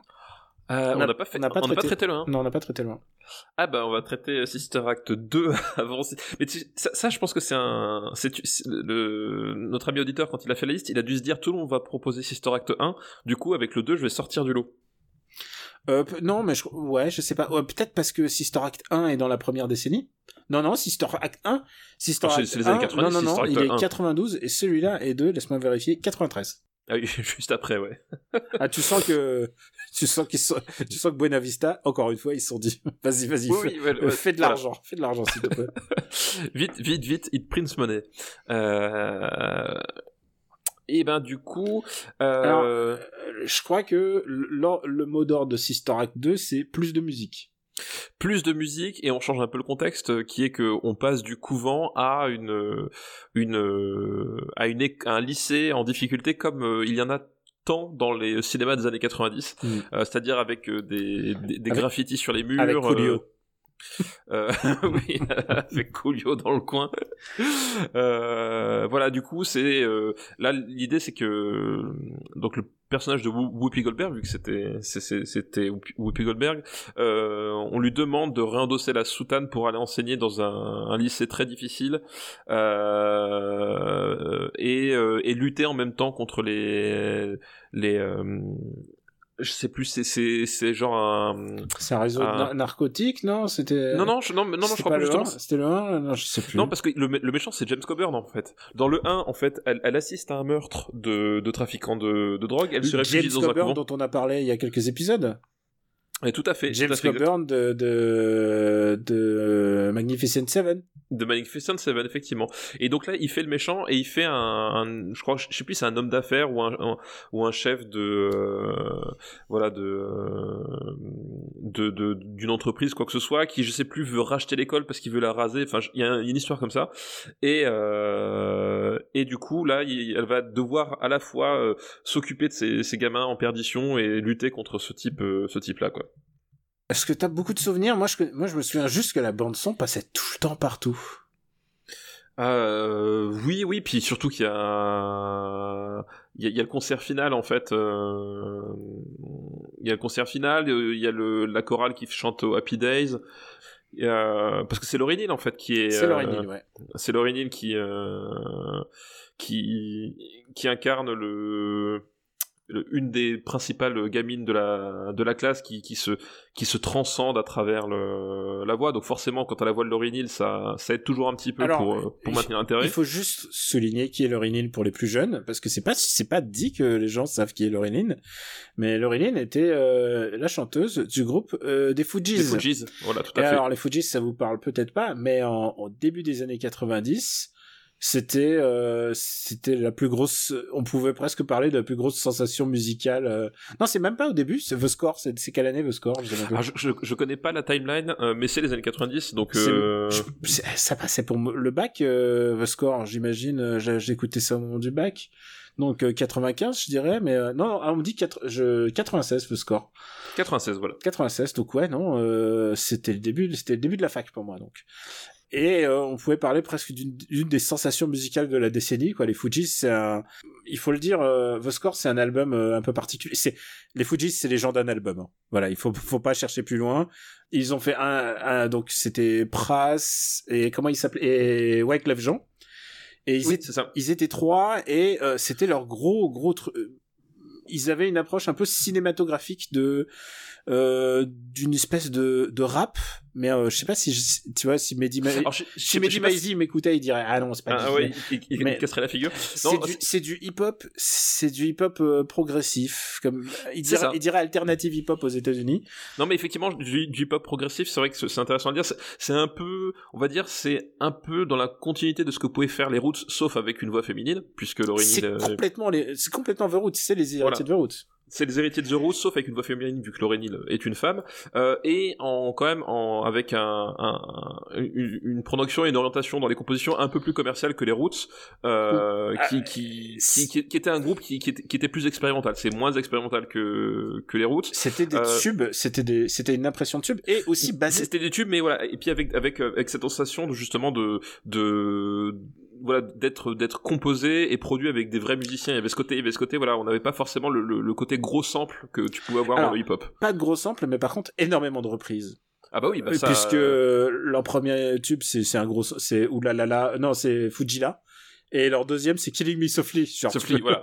genre Mais le, le, le fait est est mis Softly aujourd'hui, ils sont associés au Fuji, c'est-à-dire que le le la la comment s'appelle la, la chanson de base euh, aujourd'hui, elle enfin elle parle à beaucoup moins de monde. Ils, ils ont réussi à transcender le, ah, cette chanson-là. ils l'ont réinterprété euh, à Et leur puis après, il y avait no, no Woman No Cry. Enfin voilà, c'était. euh, Ah, ils avaient fait ça aussi? Mais oui, c'était sur le même album. Effectivement, ils ont ils, ils ont ils ont su faire les les, les reprises qu'il fallait. Euh, mais effectivement, le Killing Me Softly. Euh, je trouve qu'elle est assez fabuleuse, donc euh, je vais pas leur, je vais pas leur reprocher d'avoir fait cette reprise quoi. Oh non, non, mais on leur reproche rien. C'est un album, c'est un album anthologique de, de des années 90. Je veux dire, euh, ils ont eu un impact sur leur sur leur type de musique. Euh, au moins aussi important que Nirvana en a eu dans, dans le rock. Enfin, c'est c'est compa- comparable à ça en termes de d'aura. C'est-à-dire que c'est vraiment la musique de toute une génération, euh, les Fujis. Et euh, et la même chose qui est arrivée euh, à Nirvana, c'est-à-dire bah, pas la même chose, pas dans les mêmes circonstances euh, malheureuses bien sûr, mais c'est euh, les Fujis, c'est une étoile filante. C'est un album, ils sont voilà, c'est après euh, Lauryn, Après, Lauryn Hill ne venait plus au concert. Voilà, Lauryn est, est- est- a, est- est- a basculé dans le mode diva en fait. Elle, elle- est réputée pour euh, ne pas se pointer au, à ses propres concerts. Voilà. Elle a fait un, un album solo qui est un énorme carton, euh, Miss Education of Lauryn Hill. Et à partir de ça, elle a, elle est, euh, elle, elle, était hors sol. Voilà, elle était. euh, euh, et en fait, tout le monde pensait que c'était à cause de Praz et Wyclef Jean, euh, tout ça, qui se, qui ne refaisait plus rien. Mais euh, non, en fait, c'est juste que, euh, c'est juste qu'elle, elle avait, euh, elle est, elle est partie très haut, très loin. Et, et trop loin, et trop loin. Est trop loin. Et, et, et trop, et trop loin, tu sais ce qui est trop loin? Non. C'est le souvenir de Sister Act 2. Ah, ah ouais. Euh, Euh, franchement, voilà, moi, je- moi je, me, ra- je me rappelle de, de, de la scène finale avec Lauryn Hill qui chante, euh, voilà. C'est et quoi la chanson de fin déjà? Alors, je, je, je pourrais pas te rappeler le, le, le, le titre exact. Ça va C'est Marocco qui est tombé. Donc ouais, je, je me rappelle, je pourrais pas te, te redire le, le, le titre de, de fin, euh, mais dans mon souvenir, c'est un, un film qui, euh, enfin, qui est en, en mode auto- automatique, qui a, qui a rien de particulier. Mais attends, le Et- 2, euh, si le 1, attends, le 1 c'était l'histoire de flic. Le 1, c'était l'histoire. le 2 c'est la, le- com- le 2 c'est la compète. C'est ça, le, le, le 1, c'est euh, certains l'aiment chaud chez les bonnes sœurs. D'accord. Voilà. Et le 2, effectivement, euh, c'est euh, c'est Naruto, euh, mais, euh, dans, mais avec une chorale. Mais c'est vraiment ça, c'est-à-dire que t'as les lycées qui se rencontrent pour, pour, pour, pour, pour des chorales, etc. Ouais. Et voilà, c'est c'est vraiment, c'est un shonen avec des chorales chrétiennes. Je pense que tu m'as donné deux fois le titre en très peu de temps. Donc euh, voilà, et honnêtement, c'est il y a, y a tous les poncifs du genre, il y a enfin il y a il y a rien qui sort de eux et dans mon dans mon dans mon souvenir, c'est effectivement il y a beaucoup plus de chants. Et que tous les moments un peu drôles qu'il pouvait y avoir dans le premier, où justement t'avais un peu le côté euh, poisson hors du bocal, forcément, vu que euh, le personnage de Whoopi Goldberg, c'était, alors elle n'était pas forcément prostituée, mais elle était plus, plus ou moins call girl. Enfin bref, c'était une fille de, de, de, de petite vie. C'était ça, retrouve... c'était ça le. Bah, elle, elle, elle, elle, elle, fricotait en fait. Le truc, c'est que dans le premier, elle fricotait avec les avec les dealers et elle, elle est de ce milieu-là. Je sais plus si elle est prostituée ou call girl. Enfin, elle vit dans la rue plus ou moins. Enfin, en tout cas, elle, est du monde de la rue. Et du coup, elle se retrouve à devoir faire la bonne sœur alors qu'elle elle l'est pas parce que elle, doit, pas, elle doit se cacher elle doit se cacher, puis elle jure, etc. Tout ce côté-là que t'as plus du tout dans le 2, où là elle revient pour faire justement la bonne samaritaine et rendre service, et euh, du coup c'est genre dix fois moins drôle. Enfin, t'as même plus le côté un peu drôle que t'avais du, du premier Sister Act, et euh, et ça et ça s'écroule. Enfin, c'est juste une montagne de bons sentiments euh, gnangnan, quoi. Tu veux que je te dise avec euh, Sister Act, je trouve que simplement les musiques ont plus de charme dans Sister Act premier. Genre tout est plus spontané, quoi. Oui, oui, je pense, je pense que tout est plus spontané aussi. Euh, voilà, donc. En plus, euh, et il n'y a pas Harvey Kettle. Ah oui, c'est vrai que c'était Harvey, exact. exact. mais il y a James Coburn, mais bon. C'est vrai. Ah oui, oh, bah, c'est James Coburn euh, plutôt de la fin. Ouais, c'est, c'est James Coburn, voilà, plus, plus vraiment très concerné. Quand est-ce qu'on a parlé de James Coburn la dernière fois? Je sais plus, c'était un. Je sais plus dans quelle je occasion sais plus on à a quelle parlé. occasion, mais c'était très récent dans ma tête. Euh, bah, je te propose de classer Sister Act 2. Ouais, Sister Act 2. Euh... Bah, par rapport à Evita déjà, voilà. Hmm, ouais, je... Je pense qu'il y a plus de qualité cinématographique dans, dans Evita quand même. Au moins, au moins ça. Ouais, mais on parle de plaisir cinéma et je pense. Ouais, Euh, je préfère Pretty Woman à Sister Act 2. Ah oui, non mais moi aussi, évidemment. Euh... Hmm, mais ça peut pas aller sous Jeanne d'Arc, c'est sûr. Bah ça peut pas aller sous Hook. C'est une évidence. et ben je propose entre Mimic et Hook. Voilà, Sister Act 2. Non, je, je, je, je m'y oppose. Non, j'ai fait le nom de, tu sais, de Cindy, Comment la, ça non? Cindy Non, la ça, comédie musicale. Non, non, de l'ecstasy, je te l'interdis. Tu, tu connais cette, euh, cette comédie musicale ou Ah pas non, je pensais, je, je pensais que t'allais faire un truc genre euh, non au nom de l'amour. Ah, Stop in the Name of... Mais euh, Stop in the Name of Love fait pas dans le, dans le soundtrack de ce film? Ah peut-être. Peut-être, hein, je pense que c'est... Je me demande, hein, Ça pourrait. je, je- ça pourrait. hein. Euh... Je préfère regarder Sister Act 2 que Hook. Excuse-moi. Je- moi, je- puisque, puisque c'est toi qui as mis sur la table l'argument du plaisir cinématographique. Euh, J'ai plus de plaisir à Sister Act 2 qu'à Prince d'Égypte, voilà. Ok, et ben vendu. Tant que c'est au-dessus de Hook, ça me va. Ah non, non, bien sûr. Mais c'est juste pour dire que euh, Prince d'Égypte, c'était quand même ma barrière, euh, ma barrière basse, quoi. Donc c'est Sister Act. Ben, on va remercier euh, Baptiste pour sa liste. Merci, merci Baptiste pour ta liste. Alors écoute, je... Une dernière liste, une dernière liste. Une dernière liste, tu l'auras, d'accord. Mais il y a, j'ai juste un petit souci chez mon, chez mon bébé qui, euh, je vais essayer de pas trop faire long. Donc ça sera peut-être une liste d'un film, on verra bien. T'es prêt? Je suis prêt, j'étais prêt dans le ventre de ma mère. euh, C'est une liste qui nous est envoyée par Adama. Merci Adama pour ta liste. Et euh, c'est une liste qui s'appelle La famille, cette cellule sociale. Voilà. Ah oui, je, je- je m'attendais à une suite. non, en fait, il y en a une, il y a une tente en parenthèse, c'est La famille, cette cellule sociale, où il est question de huis clos familiaux. Eh ben écoute. Et le premier s'appelle Épouse et concubine. Ah, que je n'ai pas vu. Bah écoute, euh, moi je, je l'ai vu, j'adore ce film. Mais du coup, devoir de vacances. Et je te recommande vraiment, et de, et de faire euh, grand écran et tout ça, c'est vraiment du très très beau cinéma. Concubine. Alors c'est con parce que le deuxième film, je ne l'ai pas vu non plus. Ah bah bravo. Ah bah oui, mais écoute, je peux pas tout voir non plus. Ah bah bravo, t'es fier de toi, t'es frais. Non mais vraiment, ce- ça, ça, c'est du travail vraiment... pff, Ah ça m'énerve. Le, deuxième... Mais attends, tu vas voir le dernier film après. Le deuxième film est Festen, Ah, de... de Winterberg. Winterberg, Winterberg, effectivement. Qui fait partie des films qui, étrangement, je, je n'ai jamais vu. Bah écoute, moi j'ai jamais vu Festen non plus, et il fait partie de ma liste de films à voir, donc... Et, et je l'ai et je l'ai récupéré il y a, il y a pas longtemps. Euh... Ah bah tu m'enverras le DVD une fois que t'as fini. Et, du, et du coup, euh, dès que je l'ai vu, je t'enverrai le DVD. Super.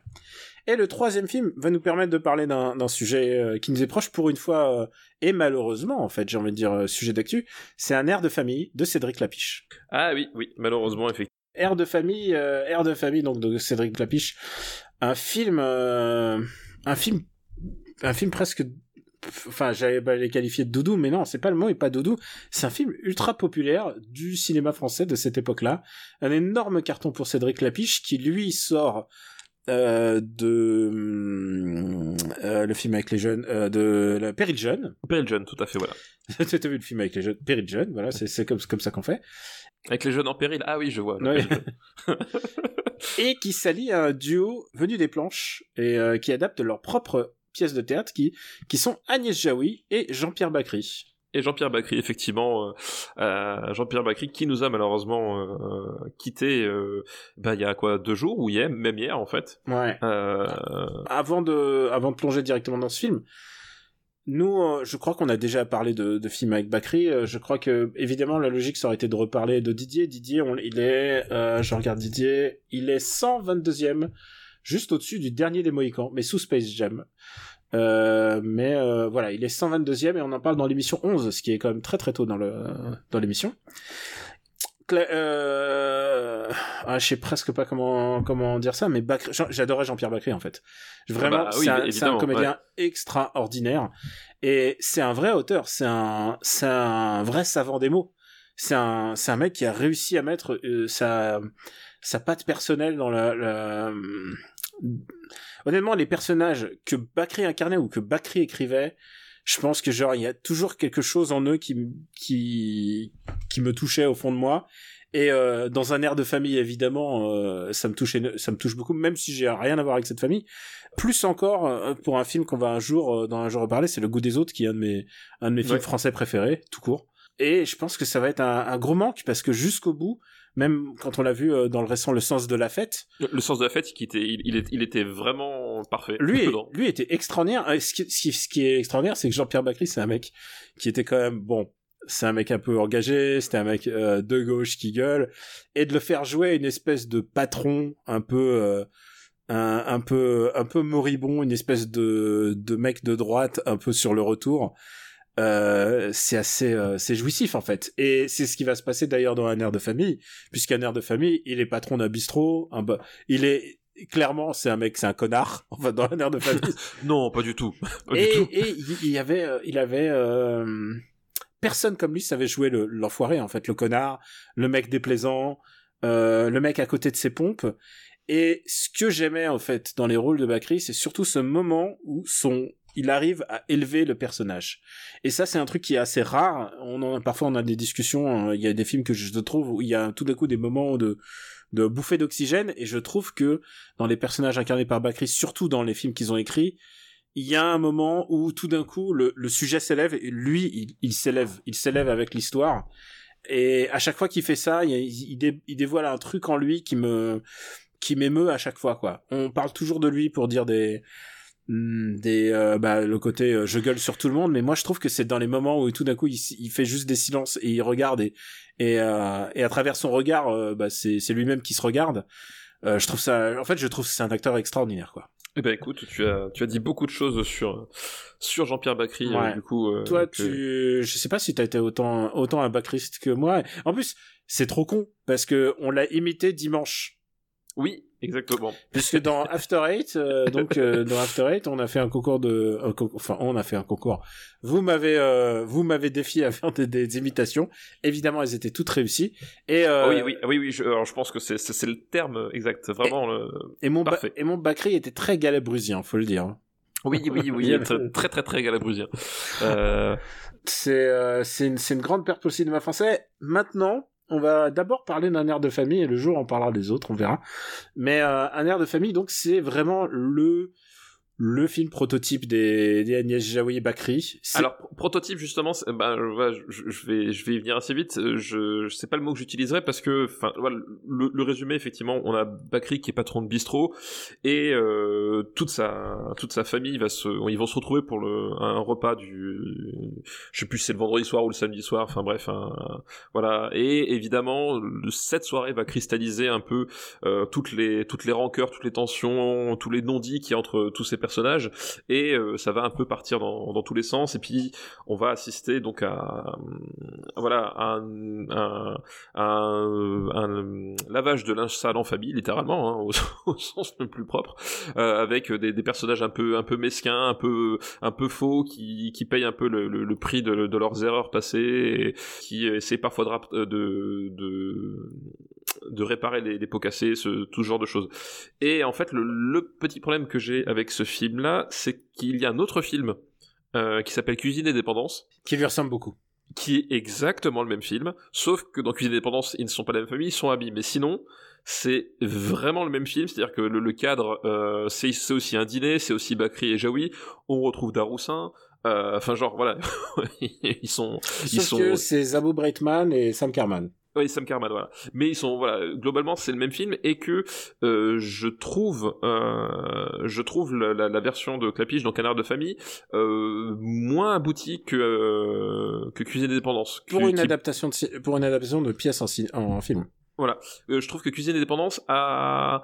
assume peut-être plus son plus son propos départ. En fait, moi j'ai un petit problème avec le avec le ton d'un air de famille où tu sens que que Clapiche à un moment donné, il il, veut pas que les spectateurs euh, sortent complètement désespérés de son film et euh, fait voilà telle espèce de petite pirouette pour rattraper le, le, le, les personnages sur la fin que je trouve un poil un poil forcé, moins voilà, je trouve ça moins moins fin que ce que proposait Cuisine et du coup j'ai l'impression de voir le même film, mais en un peu moins bien. C'est aussi peut-être euh, la responsabilité de ces auteurs, donc. Euh, oui, peut-être aussi, hein, évidemment, évidemment, Parce que dans, les deux cas, c'est aussi des films. Euh, voilà, c'est des pièces de théâtre écrites par Bakri et Jaoui dans les deux cas. Mais c'est les dernières fois où ils adaptent des pièces de théâtre. C'est les. Après, après, voilà. Après, après, ils prennent leur envol et ça devient des films d'Agnès Jaoui que Bakri a écrit. Mais Bakri en tant qu'auteur, euh, il a co-scénarisé, euh, il a co-scénarisé le, comment il s'appelle, le, euh, bah, à peu près tous les, il a co-scénarisé tous les films de Jaoui, mais il a aussi été euh, participé à merde, j'ai un trou de mémoire, euh, Astérix et Cléopâtre. Alors il, il dit qu'il a rien fait dedans, il a juste filé des vannes, mais je pense que bah, pour un film comme ça, c'est quand même assez important. Je pense que oui, je pense oui, je pense que ça se trouve il a filé les bonnes vannes au bon moment, c'est surtout ça. Je pense aussi, ouais. Euh c'est aussi un grand auteur, quoi, en fait, du coup, qui est, qui est parti avec lui. Moi, je suis j'aime bien un air de famille, moi, personnellement. Euh, surtout parce que j'aime bien le, parce que c'est un rapport de force, en fait, un air de famille, en fait. Plus que euh, Cuisine et Dépendance. Cuisine et Dépendance, c'est des amis. Là, on a vraiment une lutte de pouvoir un peu, euh, un peu plus dostoïevskienne. C'est-à-dire, il y a un frère aîné, euh, qui est joué par Vladimir Yordanov, qui est, qui nous a quittés en fin 2020. Euh, donc qui joue le, le, frère aîné de, de cette fratrie. Euh, Bakri c'est le deuxième et euh, Agnès Jaoui est la est la, la Benjamin. Et, euh, et tu vois qu'il y a une relation, il y a une relation d'ego en fait, qui c'est vraiment, je pense que c'est ça le trait de, de personnalité de ce film par rapport à par rapport à Cuisine Dépendance, puisque il y a une vraie lutte de de pouvoir. Euh, le personnage de euh, Vladimir Yordanov, il ramène tout à lui. Il a besoin de se voir à travers ce que racontent les autres. C'est très très russe ça, j'ai l'impression comme euh, façon de faire. Non? Alors, tu trouves ça c'est mal joué parce que Vladimir Yordanov est, est bulgare. Si tu, ah, oui, mais tu, le savais, si tu le savais. Moi, ça me rappelait la Russie, je sais pas pourquoi. connard. C'est vraiment tellement gratuit. Ah, ça alors, euh, alors que la méchanceté gratuite, ça me rappelle la calvitie. Ah là, vraiment, c'est superbe. Et j'aime bien la douceur de Daroussin, en fait. Je trouve que Daroussin, euh, tu dis, euh, j'ai parlé de protofilm. Euh, Daroussin, il a toujours joué le, le, le gentil en fait. Bah, il, a il, a, toujours joué le, le, le mec trop gentil, euh, euh, trop gentil, mais assez clairvoyant en fait. C'est le, le, c'est le prototype même de la carrière de Daroussin. Qui il, le joue un peu toujours de la même façon, justement ce côté un peu, un peu à, à 2 km heure, voilà, mais qui, il met longtemps à arriver, mais quand il, quand il arrive, il arrive à, il arrive là où il faut quoi. Il arrive là où il faut, voilà. Et puis il y a des scènes mémorables. Il y a la scène dite du collier. Oui, ouais, la scène du collier, effectivement. Euh, où Catherine Fro se voit offrir un collier et qui un dit, collier, voilà. Elle dit mais c'est beaucoup trop luxueux pour un chien. oui, et non, c'est pour toi. voilà. Alors sachant qu'il y a un chien pendant tout le film, il y a un chien qui est handicapé et qui bouge pas et c'est ils ont des commentaires sur l'handicap du chien qui sont terribles en fait. C'est euh... ah mais ça toi quand on se moque des, des, chiens handicapés ça te fait rire hein voilà. Ah non non moi j'ai dit que c'était terrible j'ai dit que c'était terrible. mais tu sais que moi je suis, je suis team chien en plus donc euh, voilà. Euh, donc toi tu tu trouves que Cuisine indépendante c'est meilleur mais est-ce que tu aimes ce film quand même? Bah écoute j'aime bien un air de famille voilà moi c'est mais je pense que c'est c'est aussi le, le, le regard de Clapiche en fait j'ai toujours eu un problème avec Clapiche d'une manière générale. Euh... Ah, attends attends il a fait il a fait quelques bons films. Alors j'ai pas dit qu'il a fait de mauvais films mais je dis que il n'a fait aucun grand film en fait c'est ça mon c'est ça ce que je dirais. c'est quoi ton c'est quoi le l'apex de Cédric Clapiche pour toi? Euh, Je pense l'auberge que... espagnole? Euh, c'est soit l'auberge espagnole, soit le Perry John à mon avis. Donc c'est quand même très tôt dans sa carrière. Euh, mais je trouve qu'après, non seulement il se répète énormément, et que à chaque fois il y a, toujours ce, ce, côté où euh, où euh, ce, ce, regard un peu euh, voilà un, peu trop bienveillant alors que c'est pas forcément toujours nécessaire, tu vois. Ah, il veut pas, euh... il veut pas être méchant, ça c'est sûr. Bah oui, alors que, alors qu'il va parfois filmer des, des sujets qui, qui mériteraient de l'être, tu vois. Euh... et c'est ça un peu ce qui me gêne un peu chez chez, chez c'est que tu, voilà, il, il, il est pas forcément l'homme qu'il faut dans tous ses projets et euh... bref, il se casse un peu la figure. Et je trouve qu'il y a un peu de ça, c'est-à-dire que c'est un film que j'aime bien, un air de famille, et notamment, euh, notamment Bakri est, exceptionnel dedans. Il euh, y a aucun doute. Mais voilà, je trouve qu'il y a, euh, il y a quelque chose qui d'un peu, un peu de torpeur en fait. Euh, je trouve que pour un film comme ça, ça aurait mérité peut-être un peu plus d'énergie euh, dans la mise en scène. Ah, tu veux dire parce qu'en plus c'est, c'est à huis clos. Oui, c'est à huis clos, mais euh, attends, ça, ça, ça veut rien dire. Enfin, je veux mmh. dire, euh, euh, je te rappelle que dans mon top 5 des réalisateurs de tous les temps, il y a Sidney Lumet. Et Sidney Lumet, qu'est-ce qu'il a filmé toute sa vie? C'est des huis clos. Donc, euh, évidemment, je demande pas à Cédric Lapiche d'être déjà enfermé dans, dans, ce, dans ce des cruel. espaces restreints. Voilà, voilà ce, ce, serait cruel pour lui de, de, de lui réclamer d'être euh, le Sidney Lumet français.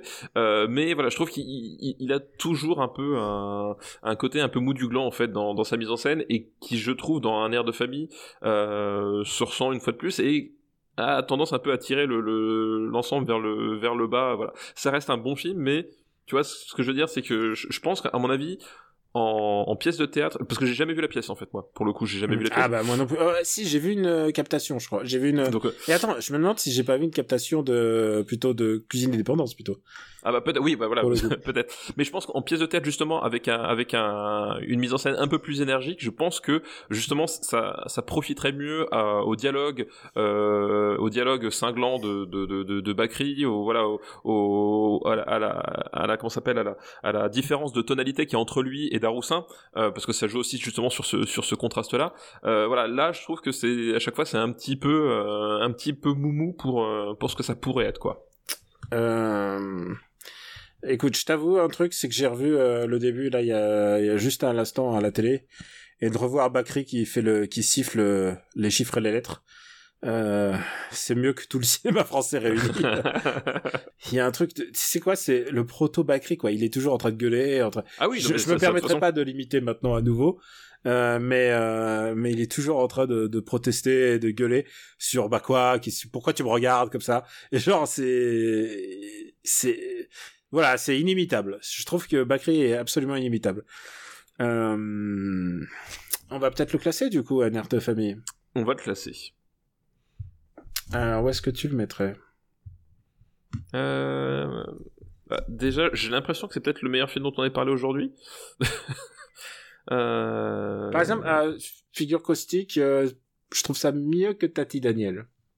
Ah non, je préfère Tati Daniel. Ah, alors donc ça se situe là, parce que j'aurais dit que ça, j'aurais dit que c'était en fait, plutôt dîner de con, tu vois.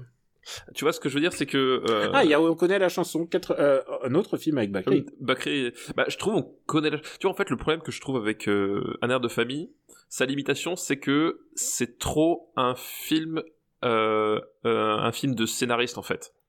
Ah, Honnêtement, ce qui est, c'est sa force et sa faiblesse, tu veux dire, ouais.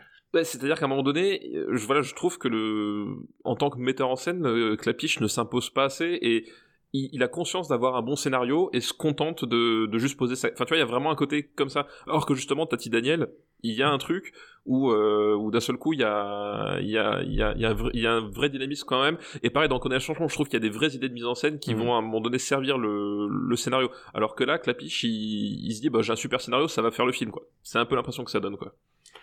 Bah, c'est le problème aussi de tout euh, le cinéma, les, les pièces filmées en fait. hein.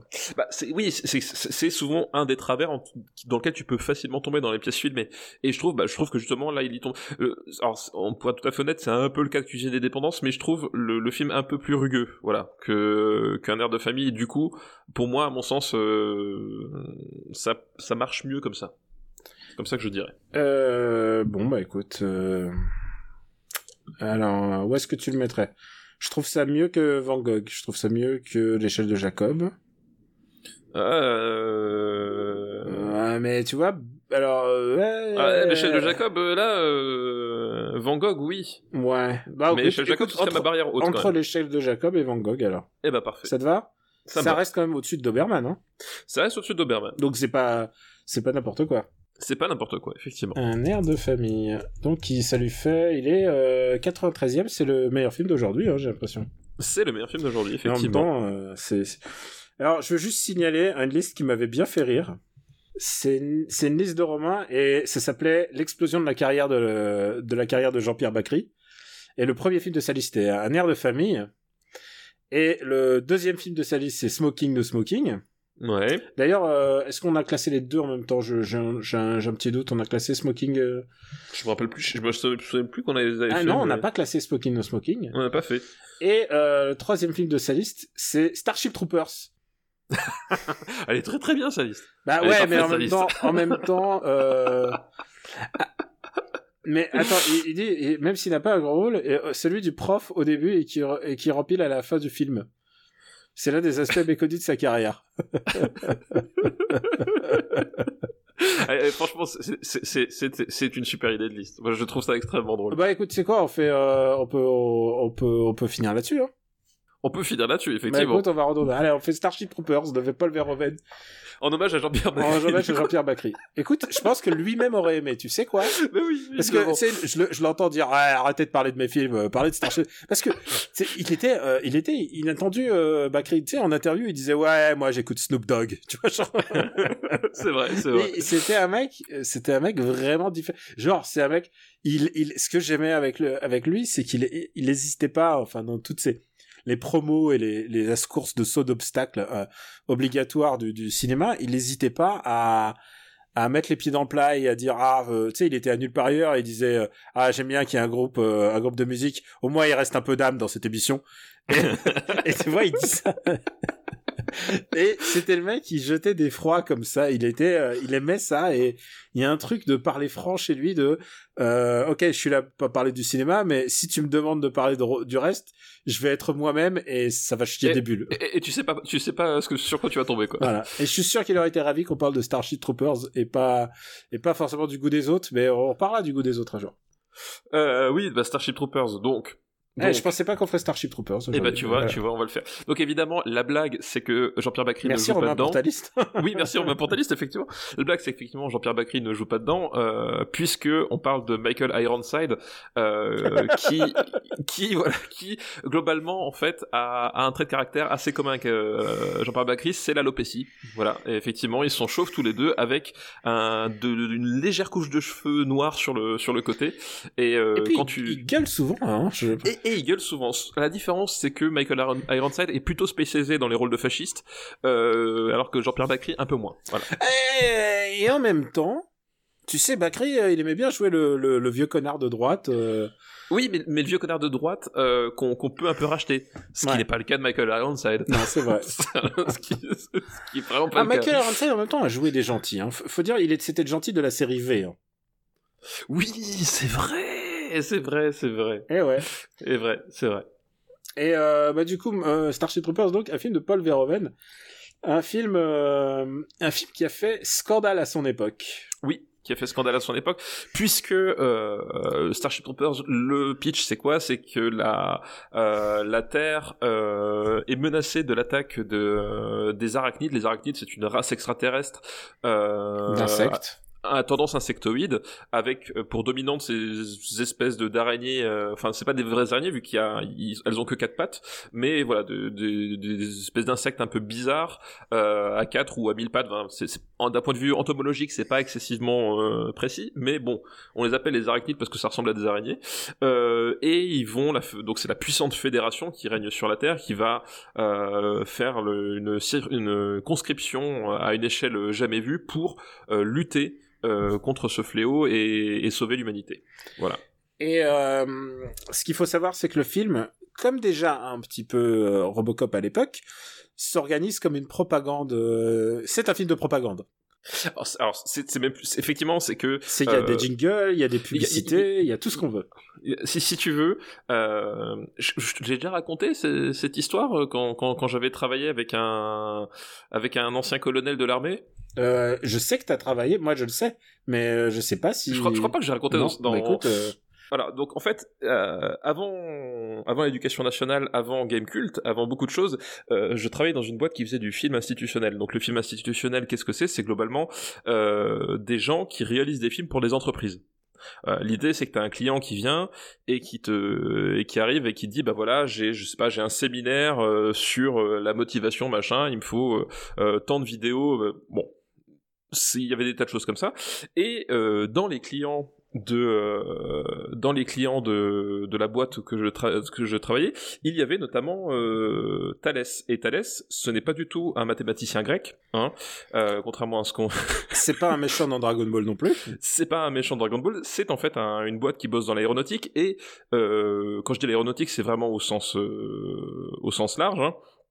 Euh, et ils ont notamment euh, toute une part euh, dans l'aéronautique militaire et notamment le- l'électronique euh, militaire. Bref, euh, toujours est-il qu'à un moment donné, euh, je suis bazardé chef de projet sur un sur un film comme ça et je travaille donc en partenariat avec le avec une personne de de, de, chez Thales qui qui vient me voir et le type en question, c'était un ancien colonel de l'armée.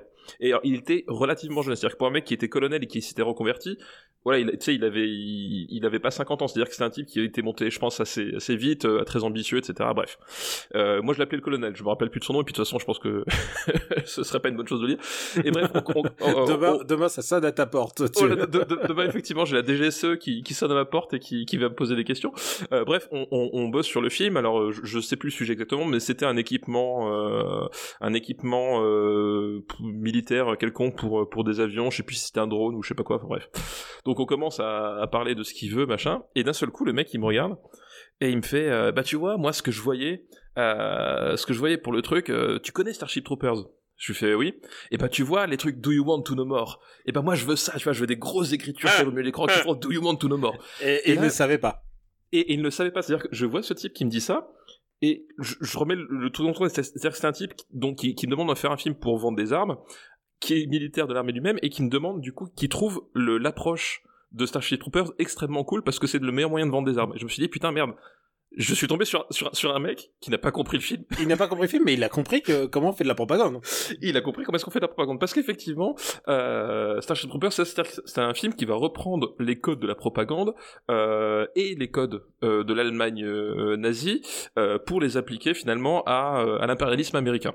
Euh, voilà, c'est que le film est une gigantesque métaphore. Euh, euh, Il n'y littéralement, a, y a on pas- y a pas une minute du film qui n'est pas une métaphore. Voilà. il n'y a pas une minute de film qui n'est pas une métaphore, c'est-à-dire qu'on a par exemple le, le, le, personnage de Neil Patrick Harris, euh, avant qu'il ne devienne finalement une superstar avec Why Your Mother, qui va finalement euh, devenir un, un- une, une sorte d'officier dans une sorte de, de, de police militaire qui a Une, un sorte, grand une sorte de Goebbels du futur, quoi. voilà, qui, qui- qui a un, un grand impair noir en cuir qui lui descend avec des bottes et des casquettes noires. Euh, voilà, il- il- le, comment dire, le, trait et, et, et, il sait pas qu'il est grossier, mais c'est- c'est-à-dire que c'est vraiment sans équivoque. C'est, y a, honnêtement, on peut pas faire plus évident. Euh, on vous a parlé des, des, scènes, en fait, puisqu'il y a des clips de propagande. Verhoeven a littéralement calqué des clips de propagande de Leni Riefenstahl. Ah bah oui, complètement. Et, genre, non mais euh, scène par scène, il les a repris pour les refaire. Et euh, Do You Want to Know More, euh, engagez-vous qu'il disait. Voilà, exactement ça. Et il va, il va prendre ça, et il va reprendre en plus euh, les codes de la télévision de l'époque. Il va reprendre les codes MTV, c'est-à-dire que dans son casting, il va prendre exprès, euh, va- voilà, il va, il va prendre euh, Dina Meyer, Casper Van Diem, Dennis Richard. je l'ai dit, Neil Patrick Harris. Il va prendre exprès des acteurs très jeunes, très très beaux, caricaturalement beaux en fait. C'est c'est Big Jim, c'est Big Jim et Barbie littéralement. Voilà, il va prendre Big Jim et Barbie, et qu'est-ce qu'il va faire? Il va les démolir, il va les détruire, il va prendre un plaisir fou à, euh, à exploser Big Jim et Barbie pendant, pendant tout le film, euh, et il va placer des, des, des, des, des scènes d'anthologie, enfin, il y a, y, a cette, euh, y a cette scène extraordinaire qui est filmée dans le Convention Center de Los Angeles d'ailleurs, où euh, Casper Van Diem va pour, euh, pour, pour, euh, pour signer finalement son, sa conscription à l'armée, et globalement ils ont le choix entre les différentes armées, c'est-à-dire que la- l'armée euh, l'armée de terre, euh, l'armée scientifique, la propagande, machin, et il tombe sur un sur un- sur le recruteur de l'armée de terre et qui ce type-là, donc il a une main euh, il a une main prosthétique et les deux jambes, je crois, coupées, ou au moins une des deux jambes euh, prosthétiques. Puis il lui serre la main, il fait Ah, bravo, très bon choix. C'est l'armée de l'air qui a fait l'homme que je l'armée de terre qui a fait l'homme que je suis aujourd'hui. Et, et, et à ce moment-là, la caméra te montre bien les membres qu'il a perdus à la guerre. Et c'est-à-dire que, et des gens qui ont vu le film et qui se sont dit Ah oui, c'est c'est super. Puis, On va ouais, s'engager. c'est- On va s'engager. Euh, bah non. Tu sais quoi euh, C'est c'est ça qui est incroyable avec ce film parce que euh, on va le dire tout de suite. On va, moi je vais monter très haut. Hein, je... Ah oui, honnêtement, c'est un- un chef-d'œuvre authentique. C'est Enfin, un, vraiment, c'est c'est un vrai grand grand film. c'est un vrai putain de film. C'est un Euh, chef-d'œuvre absolu, quoi. Euh, c'est un film de propagande et c'est un film de propagande absolue. Mais quand tu fais ce genre de film et que les- il y a quand même un défi à l'esprit du spectateur, c'est-à-dire sur les gens qui sont capables d'un petit peu de critique ou qui ont un petit peu de culture personnelle, il est compris comme une vaste farce. Pour les, c'est et, et pour les autres, c'est une vaste farce. Enfin, c'est une farce, c'est une farce aussi. C'est c'est une métaphore, mais c'est une farce. C'est c'est une euh, c'est C'est du, c'est du théâtre italien en fait. Enfin, Ouais, c'est- enfin, il y a, voilà. il y a plein, il y a plein d'influences là-dedans. Mais, mais globalement, c'est une farce. Mais, mais tu peux le prendre aussi au pied de la lettre, comme, comme les crétins prenaient au pied de la lettre le discours du président dans Independence Day, ou, euh, ou tu, je sais pas ce qui me vient comme euh, gros film de propagande. Euh, mais d'où d'où les films enfin Verhoeven il le disait en général il le disait si vous voyez mes films et vous dites waouh génial mais dit vous êtes complètement con vous êtes complètement con et euh, et d'ailleurs et d'ailleurs tu sais que Michael Ironside euh, Michael Ironside justement il, il lui a il, euh, il lui a demandé il a demandé parce qu'en plus c'est bizarre pour Paul Verhoeven c'est quand même un mec qui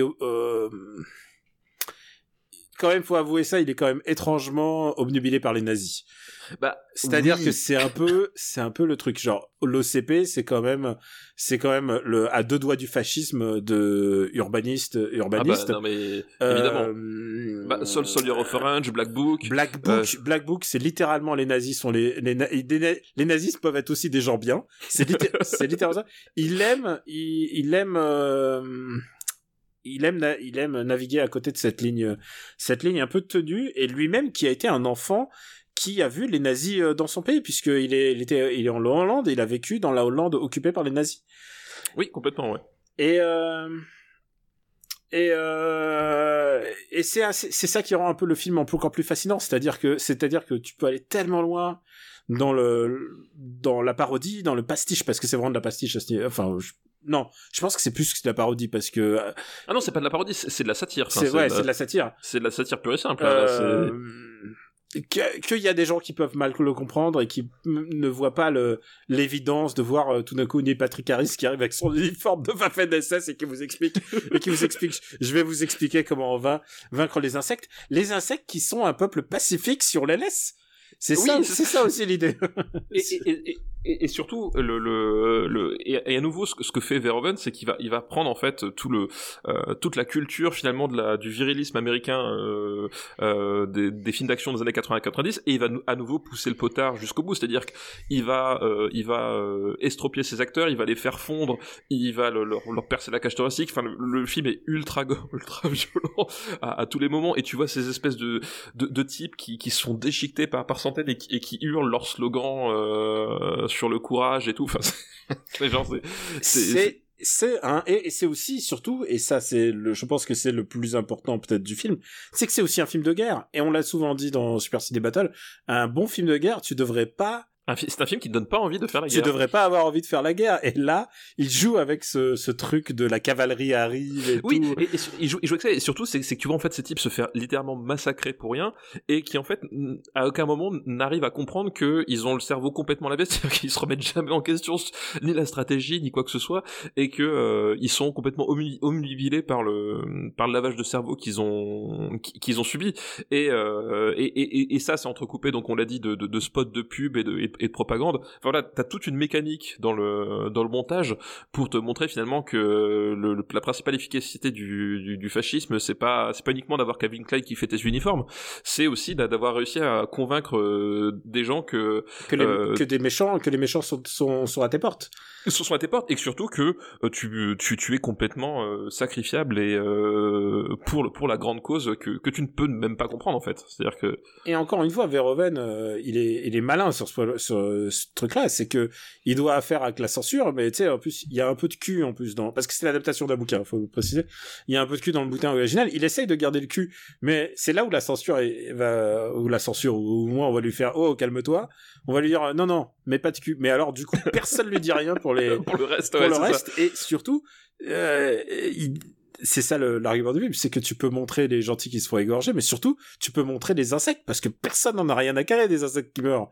Il se joue vraiment de la censure. Il se joue, il, se joue.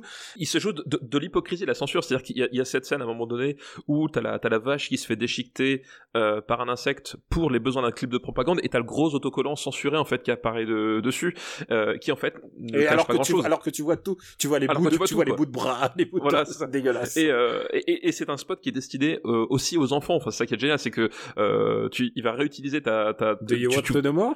Voilà, de to More? Euh, avec le, euh, avec les, les, les, personnes qui, qui font ouais, je suis, je suis prêt, je suis prêt, puis tu finis sur un gamin avec un, avec un, un uniforme de soldat qui sort du rang et qui fait, hey, moi aussi, je suis prêt, puis t'as tout le monde qui rigole. Enfin voilà, voilà, il va, il va, il va justement te montrer toute l'hypocrisie de de, de, de, de, de, ce système et, euh, et l'aliénation en fait. C'est un film aussi sur sur l'aliénation euh, à, à, ce niveau-là quoi. Et en plus, on l'a dit, c'est un film de guerre, c'est un film qui est réalisé de façon sublime.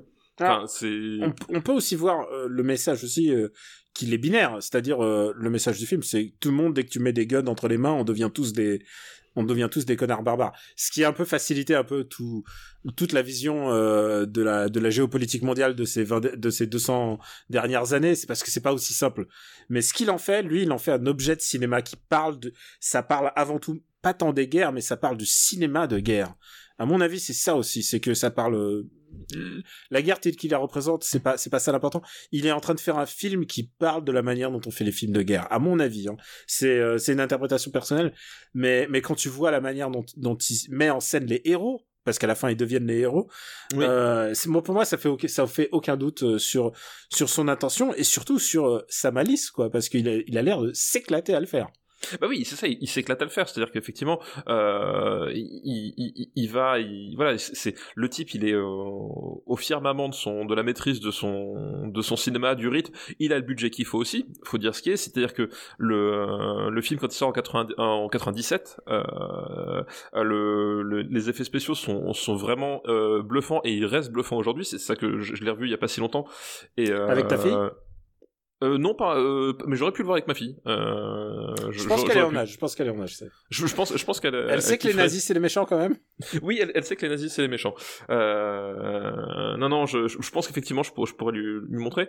Euh, mais voilà, tu, tu, tu, sens que le, type, il a, il a, enfin visuellement en fait, il, il arrive à, à faire le grand spectacle hollywoodien comme personne comme peu arrive à le faire euh, aussi bien, il va pousser tous les potards à fond et il va mettre la, la, dose, c'est-à-dire que t'as as, cette espèce d'ambivalence entre le, grand spectacle euh, ultra exaltant et, euh, et, le, fond de l'histoire avec ces, types complètement endoctrinés qui vont mourir par millions, voilà, juste pour le plaisir de la corporation qui les envoie comme de la chair à canon, voilà, c'est quand même un film assez c'est réjouissant en fait. C'est euh, c'est réjouissant comme la violence de Robocop peut être réjouissante quoi. Oui c'est ça, mais ben, on est. Mais, mais ça nous interroge aussi sur qu'est-ce qui nous plaît au cinéma et exactement, exactement. C'est aussi c'est aussi une, une un miroir qui nous est renvoyé sur qu'est-ce que jusqu'où jusqu'où tu peux aller jusqu'où tu peux t'exalter au cinéma.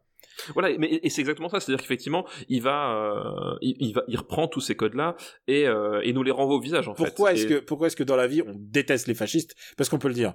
Pas de politique dans ce podcast, mais on déteste les fascistes. Mais pourquoi au cinéma, ils pourquoi c'est réjouissant au cinéma, quoi?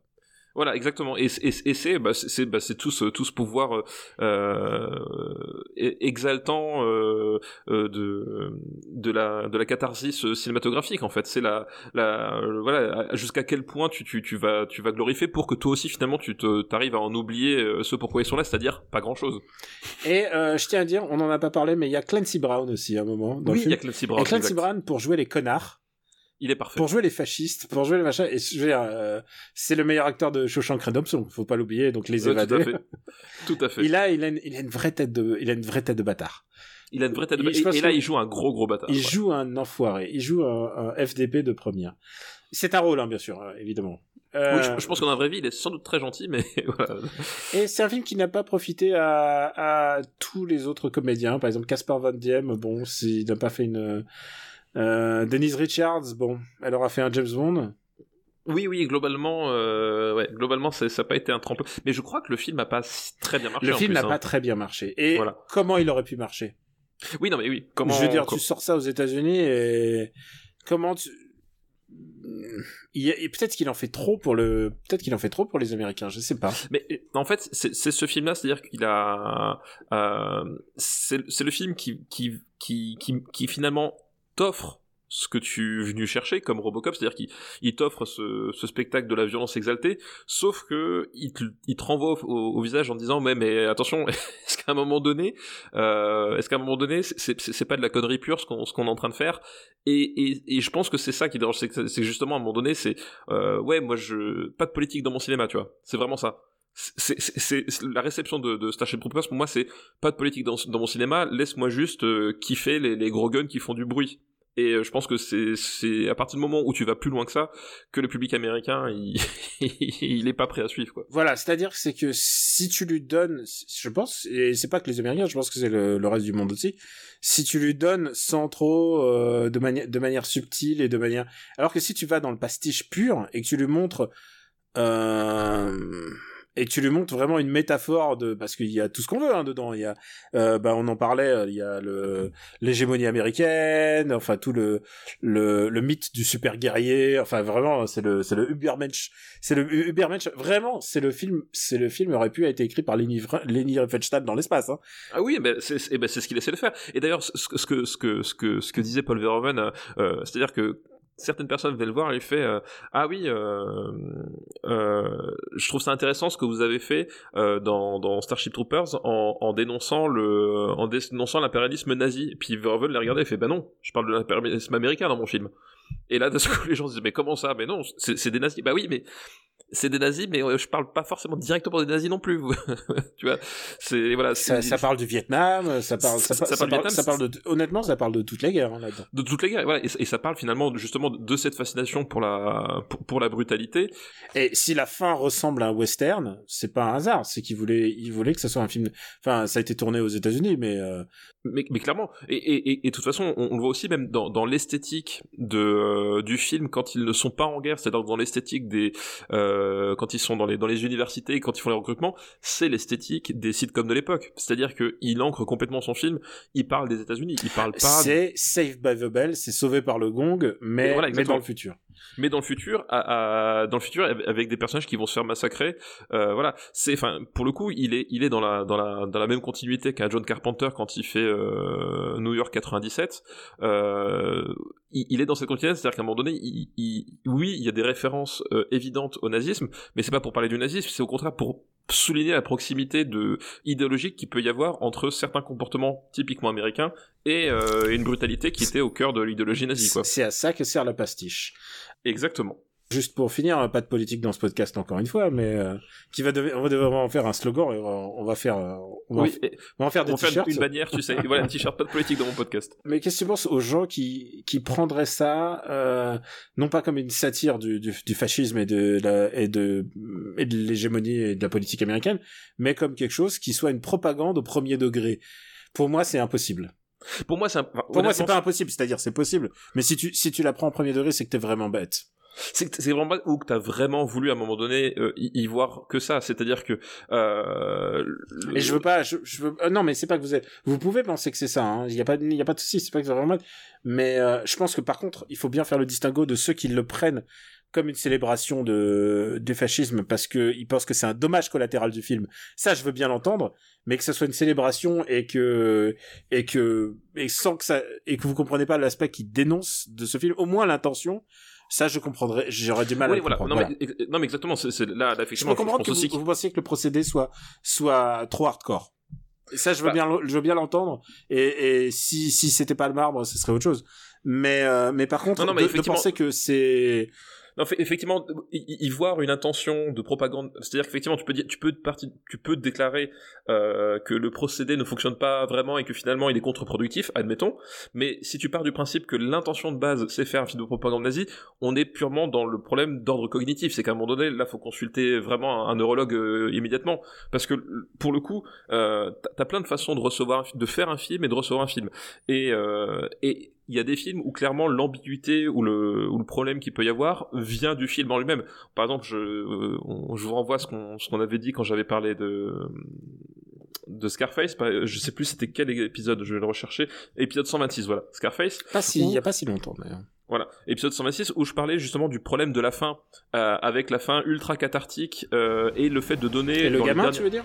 Voilà, et, de donner dans les dernières minutes un- une moralité qui est absente de tout le reste du film. Et pour moi, ça c'est un problème du film, c'est-à-dire qu'effectivement, ce souci-là, euh, et c'est un problème qui vient pas du spectateur, mais c'est un problème qui vient du film, qui peut effectivement te faire, te faire dire que oui, finalement, le, film légitime le comportement de Tony Montana et le fait passer pour un, pour un, pour un bon personnage. Et ça, c'est un problème qui est du film. Starship Troopers, honnêtement, si le problème vient, enfin si tu l'as compris de cette façon-là comme euh, comme une, euh, une célébration du nazisme, là le problème vient pas du film, c'est-à-dire que le film pour le coup est sans aucune ambiguïté à ce niveau-là. Et c'est-à-dire que même à la fin justement, à la fin il les transforme en, super-héros fascistes de la, fédération, c'est-à-dire que t'as des, t'as des, t'as gros plans sur les visages en train de rigoler, en train de sourire, enfin tu, tu vois que tu es, tu es dans un, dans un truc complètement grotesque jusqu'au bout. Donc la seule façon de prendre ce film pour une propagande nazie voulue, c'est que t'es déjà arrivé dans la salle avec cette idée-là et que t'as pas voulu en démordre. Voilà, c'est euh, C'est que t'as- lu une critique de cinéma qui, qui te Oui, disait ça. c'est que t'as lu les cahiers du cinéma, mais c'est voilà, c'est Ah, le. Je sais pas les cahiers, mais, mais en tout Ah, cas, je crois que c'était les cahiers. Je sais plus lesquels avaient. ça fait, serait mais- pas étonnant hein, parce que euh, souvent, euh, bah, c'est- on est vraiment dans du cinéma de genre, hein, s'il faut pas oublier. Oui, oui. Et, effectivement, c'est que tu, c'est que tu, tu, tu, tu parles du principe que euh, tu parles du principe que ce genre de cinéma ne peut pas euh, évoquer ce genre de. euh, oui, ou que, ce- y a le juste le cinéma classique qui peut l'évoquer. voilà. Et, et effectivement, enfin, tu vois. Et ils auraient raison sur un point, c'est que tu peux pas faire de pastiche en étant réaliste. Je pense que le pastiche réaliste, genre, tu peux faire l'as des as, mais tu peux pas faire un truc sur une tranchée. Oui. de- Tu peux pas faire Ouais. des tranchées de guerre, lol. Oui, non, mais voilà, et effectivement, et là pour le coup, l'angle, il, est, il est vraiment sans aucune ambiguïté. Et, et les gens, justement, je, je- là, je, pendant qu'on parlait, j'ai, recherché sur le téléphone les cahiers du cinéma qui accusaient le film en fait d'être. euh, de, de, de, de- de- on se sentait oppressé, agressé par le film. Bah oui, c'est le but. C'est qu'à un moment, justement, c'est que il te, il te délivre le spectacle, comme dit, il délivre le spectacle pour lequel t'es venu voir, mais il te délivre d'une telle façon, d'une façon tellement outrancière que tu es mis mal à l'aise. C'est-à-dire que t'arrives dans, dans, le- dans salle de cinéma dans l'optique de te détendre et de passer un moment rigolo avec des gros guns, et finalement tu sors et tu, et tu te retrouves face à un film qui dit ouais mais justement cette attente-là, elle est dangereuse en fait. Et, euh, et se, se mettre dans, se mettre dans l'optique que on va assister à un massacre parce que c'est rigolo, euh, bah, c'est pas forcément une bonne disposition en tant que spectateur et que justement on devrait finalement attendre mieux d'un film. C'est ça que dit euh, Starship Troopers. Donc euh, oui, si tu te sens agressé et que t'es mal à l'aise dans Starship Troopers, j'ai envie de te dire bienvenue. Oui, oui, c'est. C'est le but, t'es là pour ça. Et toi, t'aimes bien les films qui donnent du malaise, toi? Bah, du film qui donne malaise euh, pour justement euh, essayer de te, te faire dire quelque chose. Enfin, il y, a- y des- il y a des films de malaise purs qui finalement n'aboutissent sur pas grand chose et qui du coup ne te dérangent pas en fait. Le, le vrai moment du malaise, c'est quand à un moment donné il, il touche quelque chose de pertinent. Quand c'est juste de la, de la- de la démonstration, etc. Au bout d'un moment, le- ça passe assez vite. Et là, Starship Troopers effectivement va, va te, re- voilà, te remettre dans, face à tes responsabilités de spectateur. C'est qu'à un moment donné. Euh, quand tu finis euh, par, euh, par uniquement t'abreuver des spe- de spectacles ultra violents euh, comme ça, qu'est-ce que tu vas chercher? Quel est la- quel est l'intérêt de tout ça derrière? Que- Quel est le, le genre d'idéologie qui, qui peut euh, se masquer derrière, derrière ça sans que tu t'en aperçoives? Parce que c'est ça aussi, parce que les personnages du film reçoivent la propagande, reçoivent les messages en boucle, en Mais masse, ils ceux sont, qui ils sont tabassés. c'est eux, mais c'est aussi toi. Oui, c'est oui, toi. Exactement. Ils sont, ils, ils sont, enfin, leur esprit est littéralement endormi par la propagande. Et au bout d'un moment, euh, quand on leur dit, ben, euh, va, va mourir, euh, va mourir, ben, ils, ils le font sans même réfléchir. C'est ça aussi le, le principe du, du film, quoi. Euh, où est-ce qu'on va du coup le classer Je pense qu'on a tout dit euh, sur ce film euh, passionnant. On a juste dernier petit mot. Ouais. Basile Polidoris. Ah oui, c'est vrai. Genre, euh, enfin voilà, c'est écoutez simplement euh, euh, le, le- le score de, Et, de et ce film. et c'est euh, même pas sa meilleure. C'est même pas son meilleur, mais le, le- il y a des trucs. euh, Enfin, c'est l'attaque. Comment, comment il Robocop, c'est s'appelle lui. hein. Oui, bah voilà, Robocop, euh, c'est lui. Euh, comment il s'appelle euh, Conan le barbare, c'est lui. euh, voilà, donc c'est un type qui sait faire des euh, des, euh, des scores euh, fabuleux. Et puis n'écoutez par exemple que Glenda to Drop en fait. Euh, Glenda to Drop, donc qui, qui est la chanson, euh, enfin le, le morceau qui passe au moment euh, de l'assaut, du premier assaut de des, des, des fascistes de l'espace sur la planète des euh, sur Glenda 2, donc la, la planète des des, Des insectes. des arachnides, euh, c'est euh, c'est fabuleux, c'est extraordinaire comme euh, comme euh, comme morceau quoi. Euh, bah du coup, où est-ce qu'on va le classer? Alors, Bon, on va déjà monter, scroller tout en haut déjà. ouais, on va scroller très très très haut.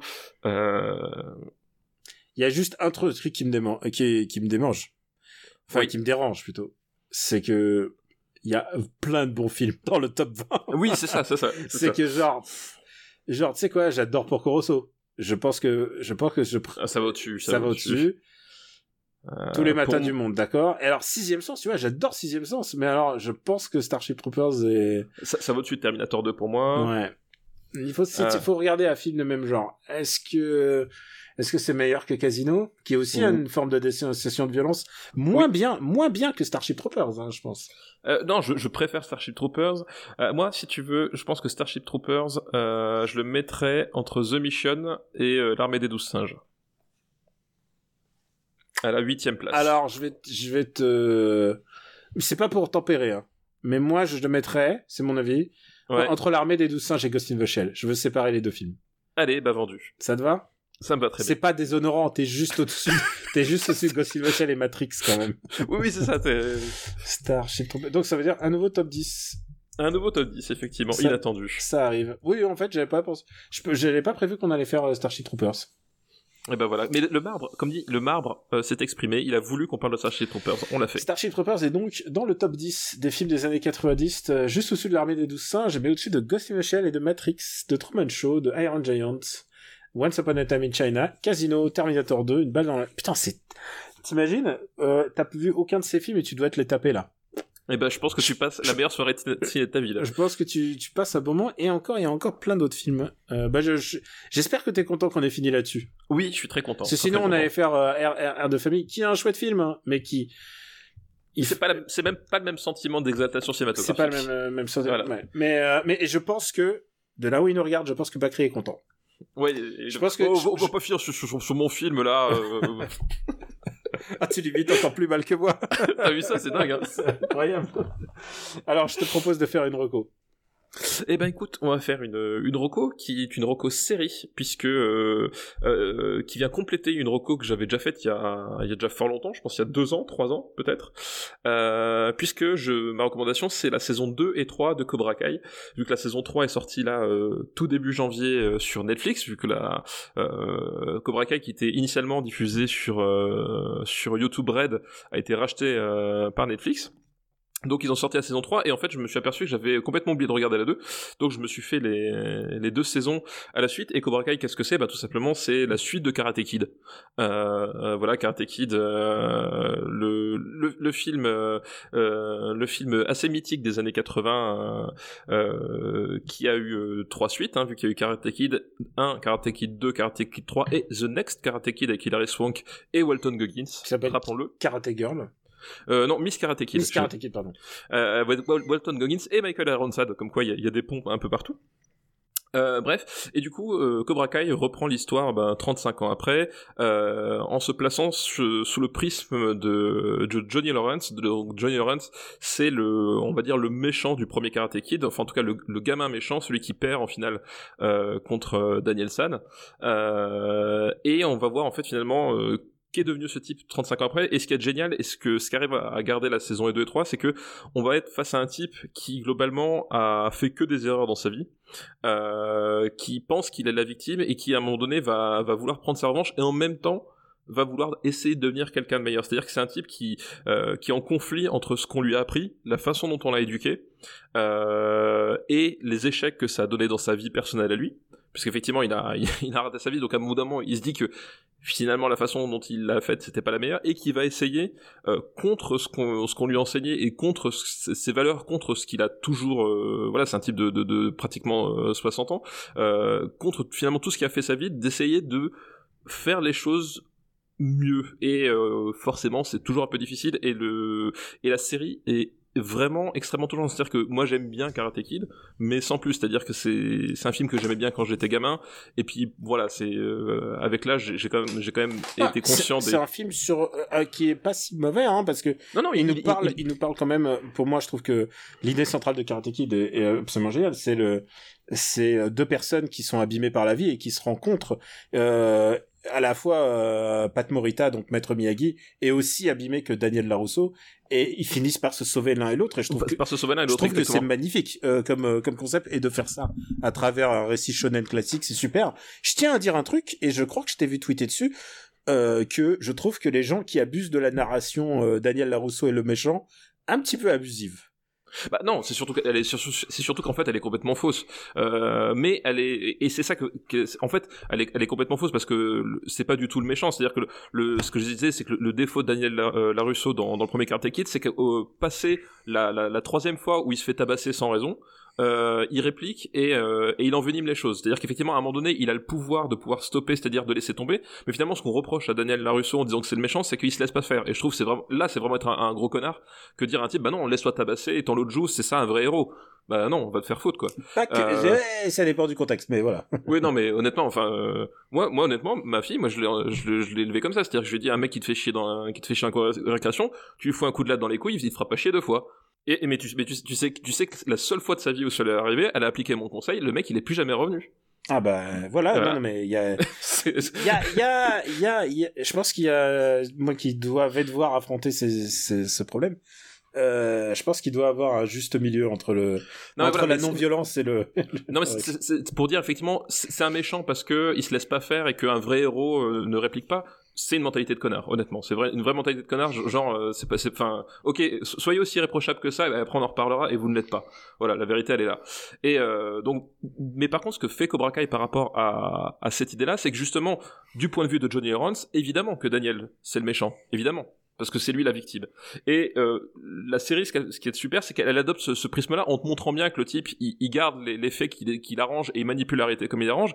Et derrière, Daniel Larusso, justement, tu le vois sous le prisme du connard et que lui aussi, finalement, euh, il, va avoir tendance à, à pas admettre ses propres erreurs. C'est-à-dire qu'effectivement, il était la victime au début, mais qu'au bout d'un moment, il, a aussi fait des erreurs et qu'il va refuser. Et en fait, tu vas voir cette, rivalité qui va monter sur deux types qui, euh, qui finalement refusent euh, d'admettre que euh, ils sont pas aussi parfaits qu'ils le voudraient euh, et qui et ça va prendre des proportions évidemment on est dans un truc qui s'appelle enfin Cobra Kai qui va parler de karaté donc euh, ça va dégénérer il y aura des combats il y aura des choses comme ça et, et même là, c'est un truc qui est génial par rapport en plus au film Karate Kid, c'est que les gamins dans la série, parce qu'il va entraîner des gamins, etc., la plupart font vraiment des efforts martiaux. Ce qui n'était pas du tout le cas de. Enfin, honnêtement, si tu regardes objectivement Karate Kid, Ah non, il ne sait pas se c'est battre. dégueulasse. Il sait pas c'est- se battre, c'est terrifiant. Il, il sait pas se battre. Et, euh, et là, C'est par pas, contre. le- c'est pas le propos, mais genre, c'est filmé, genre, Oui, mais. tu sens que tout le monde sait se battre autour de lui, ils font, Sauf, ils- sauf lui, voilà. tu fais exprès de se prendre des coups, quoi. C'est vraiment. Et, et, et- et là, les gamins font vraiment des efforts. C'est-à-dire qu'il y en a certains, tu, tu vois vraiment qu'ils ont bossé les trucs, la chorégraphie,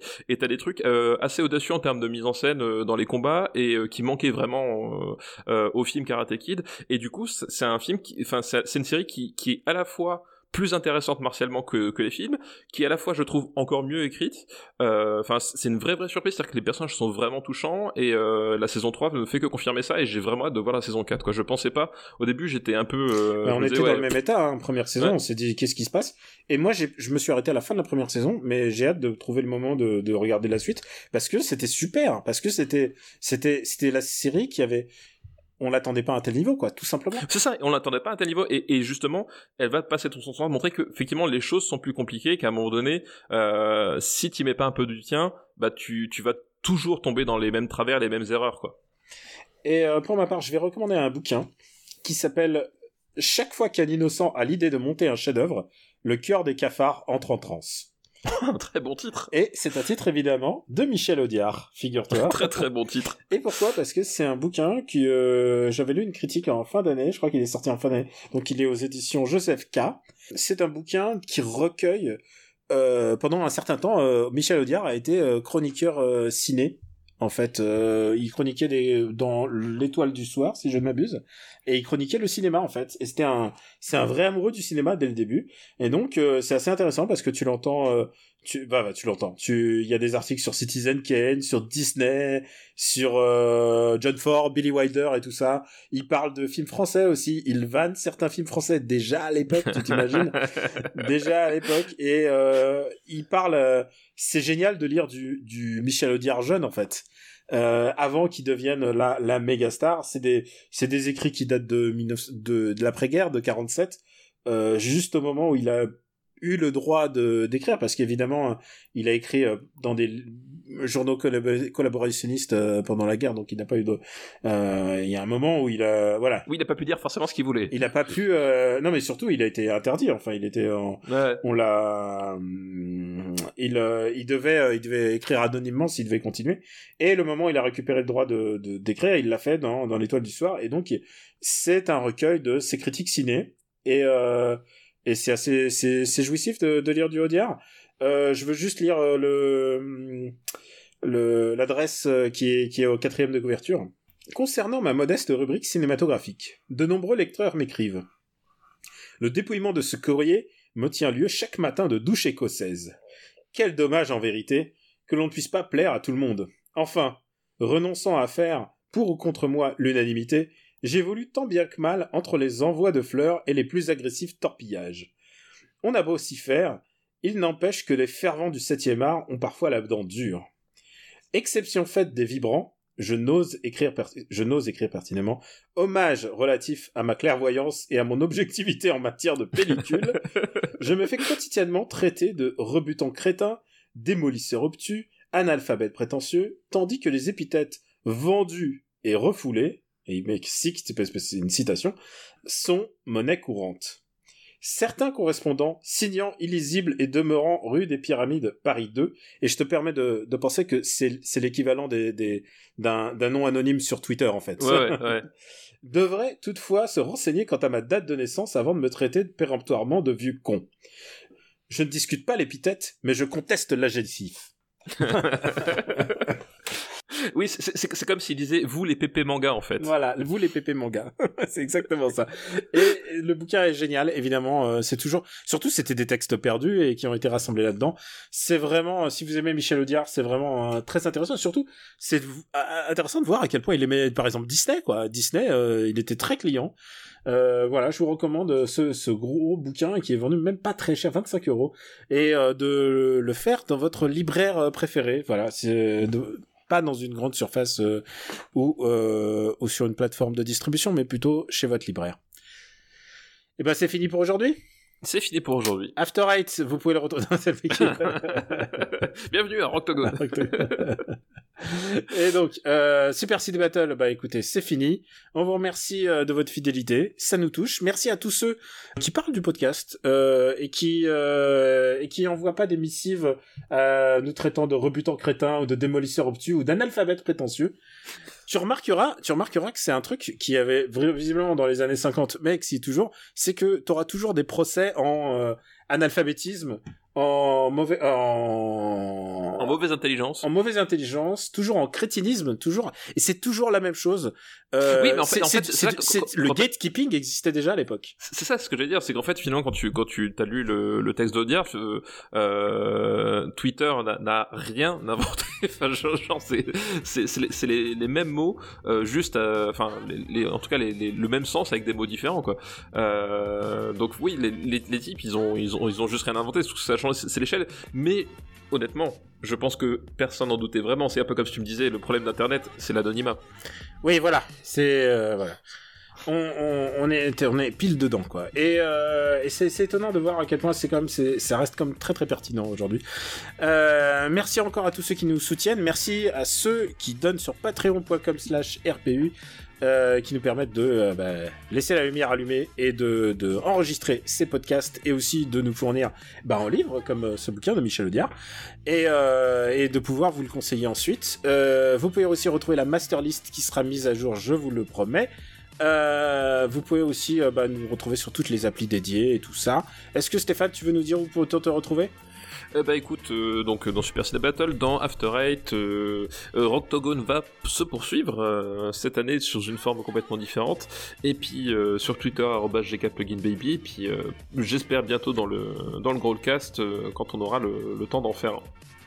Et euh, bah, pour moi, bon, c'est l'habituel. Euh, Camille Robotics sur Twitter, mais aussi euh, twitch.tv slash Camille Robotics pour me suivre. En ce moment, je découvre un jeu qui s'appelle euh, Hitman, Hitman 3. Ah bah oui. Et euh, C'est- vraiment, génial. c'est vraiment super. C'est vraiment, c'est ma découverte. Genre, je, je, découvre après tout le monde, mais c'est vraiment super. Ouais, bah je suis content que t'apprécies parce que c'est vraiment génial Hitman. euh, en plus là, les... enfin depuis la refonte en, de- en 2016, euh, je trouve l'angle vraiment idéal. Ah, je sais pas quelle est la différence avec avant, mais en tout cas, maintenant, c'est pile, ma cam. Euh, merci à tous de nous soutenir, et ça je vous l'ai déjà dit, mais euh, Super Ciné Battle va continuer. Je pense qu'on va continuer un rythme de une fois toutes les deux semaines. Euh, Oui, a priori, ouais. je- parce que j'ai l'impression que c'est reconfinement par reconfinement, je comprends pas trop où on en est. Est-ce qu'on peut... Bah, c'est- c'est- ce que je disais, c'est la police de la rigolade en fait. Voilà, tu, tu as le droit de faire tout ce qui est chiant, mais tout ce qui est sympa, faut le- faut rester chez soi. Donc pour pour le moment, euh, ça va être ça a priori. Est-ce que tu accepterais de recevoir la visite de quelqu'un avec un enfant euh, qui a envie de prendre l'air en montagne et en même temps, euh, euh, bon, il est, il est sain, il pourra se faire tester pour toi si tu veux et euh, euh, cet homme est un ami avec qui tu enregistres des podcasts, il est barbu. Est-ce que tu, à tout hasard? Bah je sais pas, bah tu tu si, si Max euh, veut, veut venir, il peut me demander lui-même en fait. Hein. Ah putain, j'aurais dû dire quelqu'un de pas vegan et là tu l'aurais compris. mais oui, tu es le bienvenu. Et euh, bah, on vous embrasse très fort et on vous dit à très très bientôt. Et euh, c'est encore dans, il est encore temps. Il y a eu le nouvel an, le nouvel an russe. Vous pouvez vous dire que c'est le moment aussi de rebooter l'année? Donc on vous souhaite les meilleurs vœux pour cette année 2021. Comment est-ce qu'on dit euh, bonne année en russe? Snovom Godem. Eh ben Snow Golden. Putain, tu te dis pas mal. Il y a pas mal, pas mal. T'as vu ça? T'as vu ça? J'ai l'oreille, j'ai l'oreille. On vous embrasse. On vous dit à bientôt. Ciao. Ciao à tous.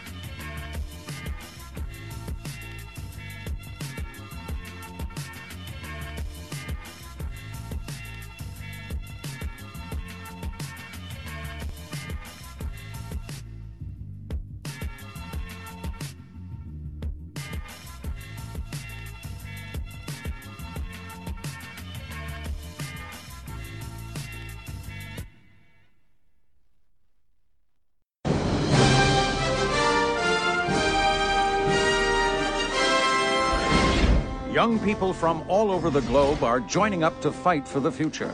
I'm doing my part. I'm doing my part. I'm doing my part. I'm doing my part too. They're doing their part. Are you? Join the mobile infantry and save the world. Service guarantees citizenship.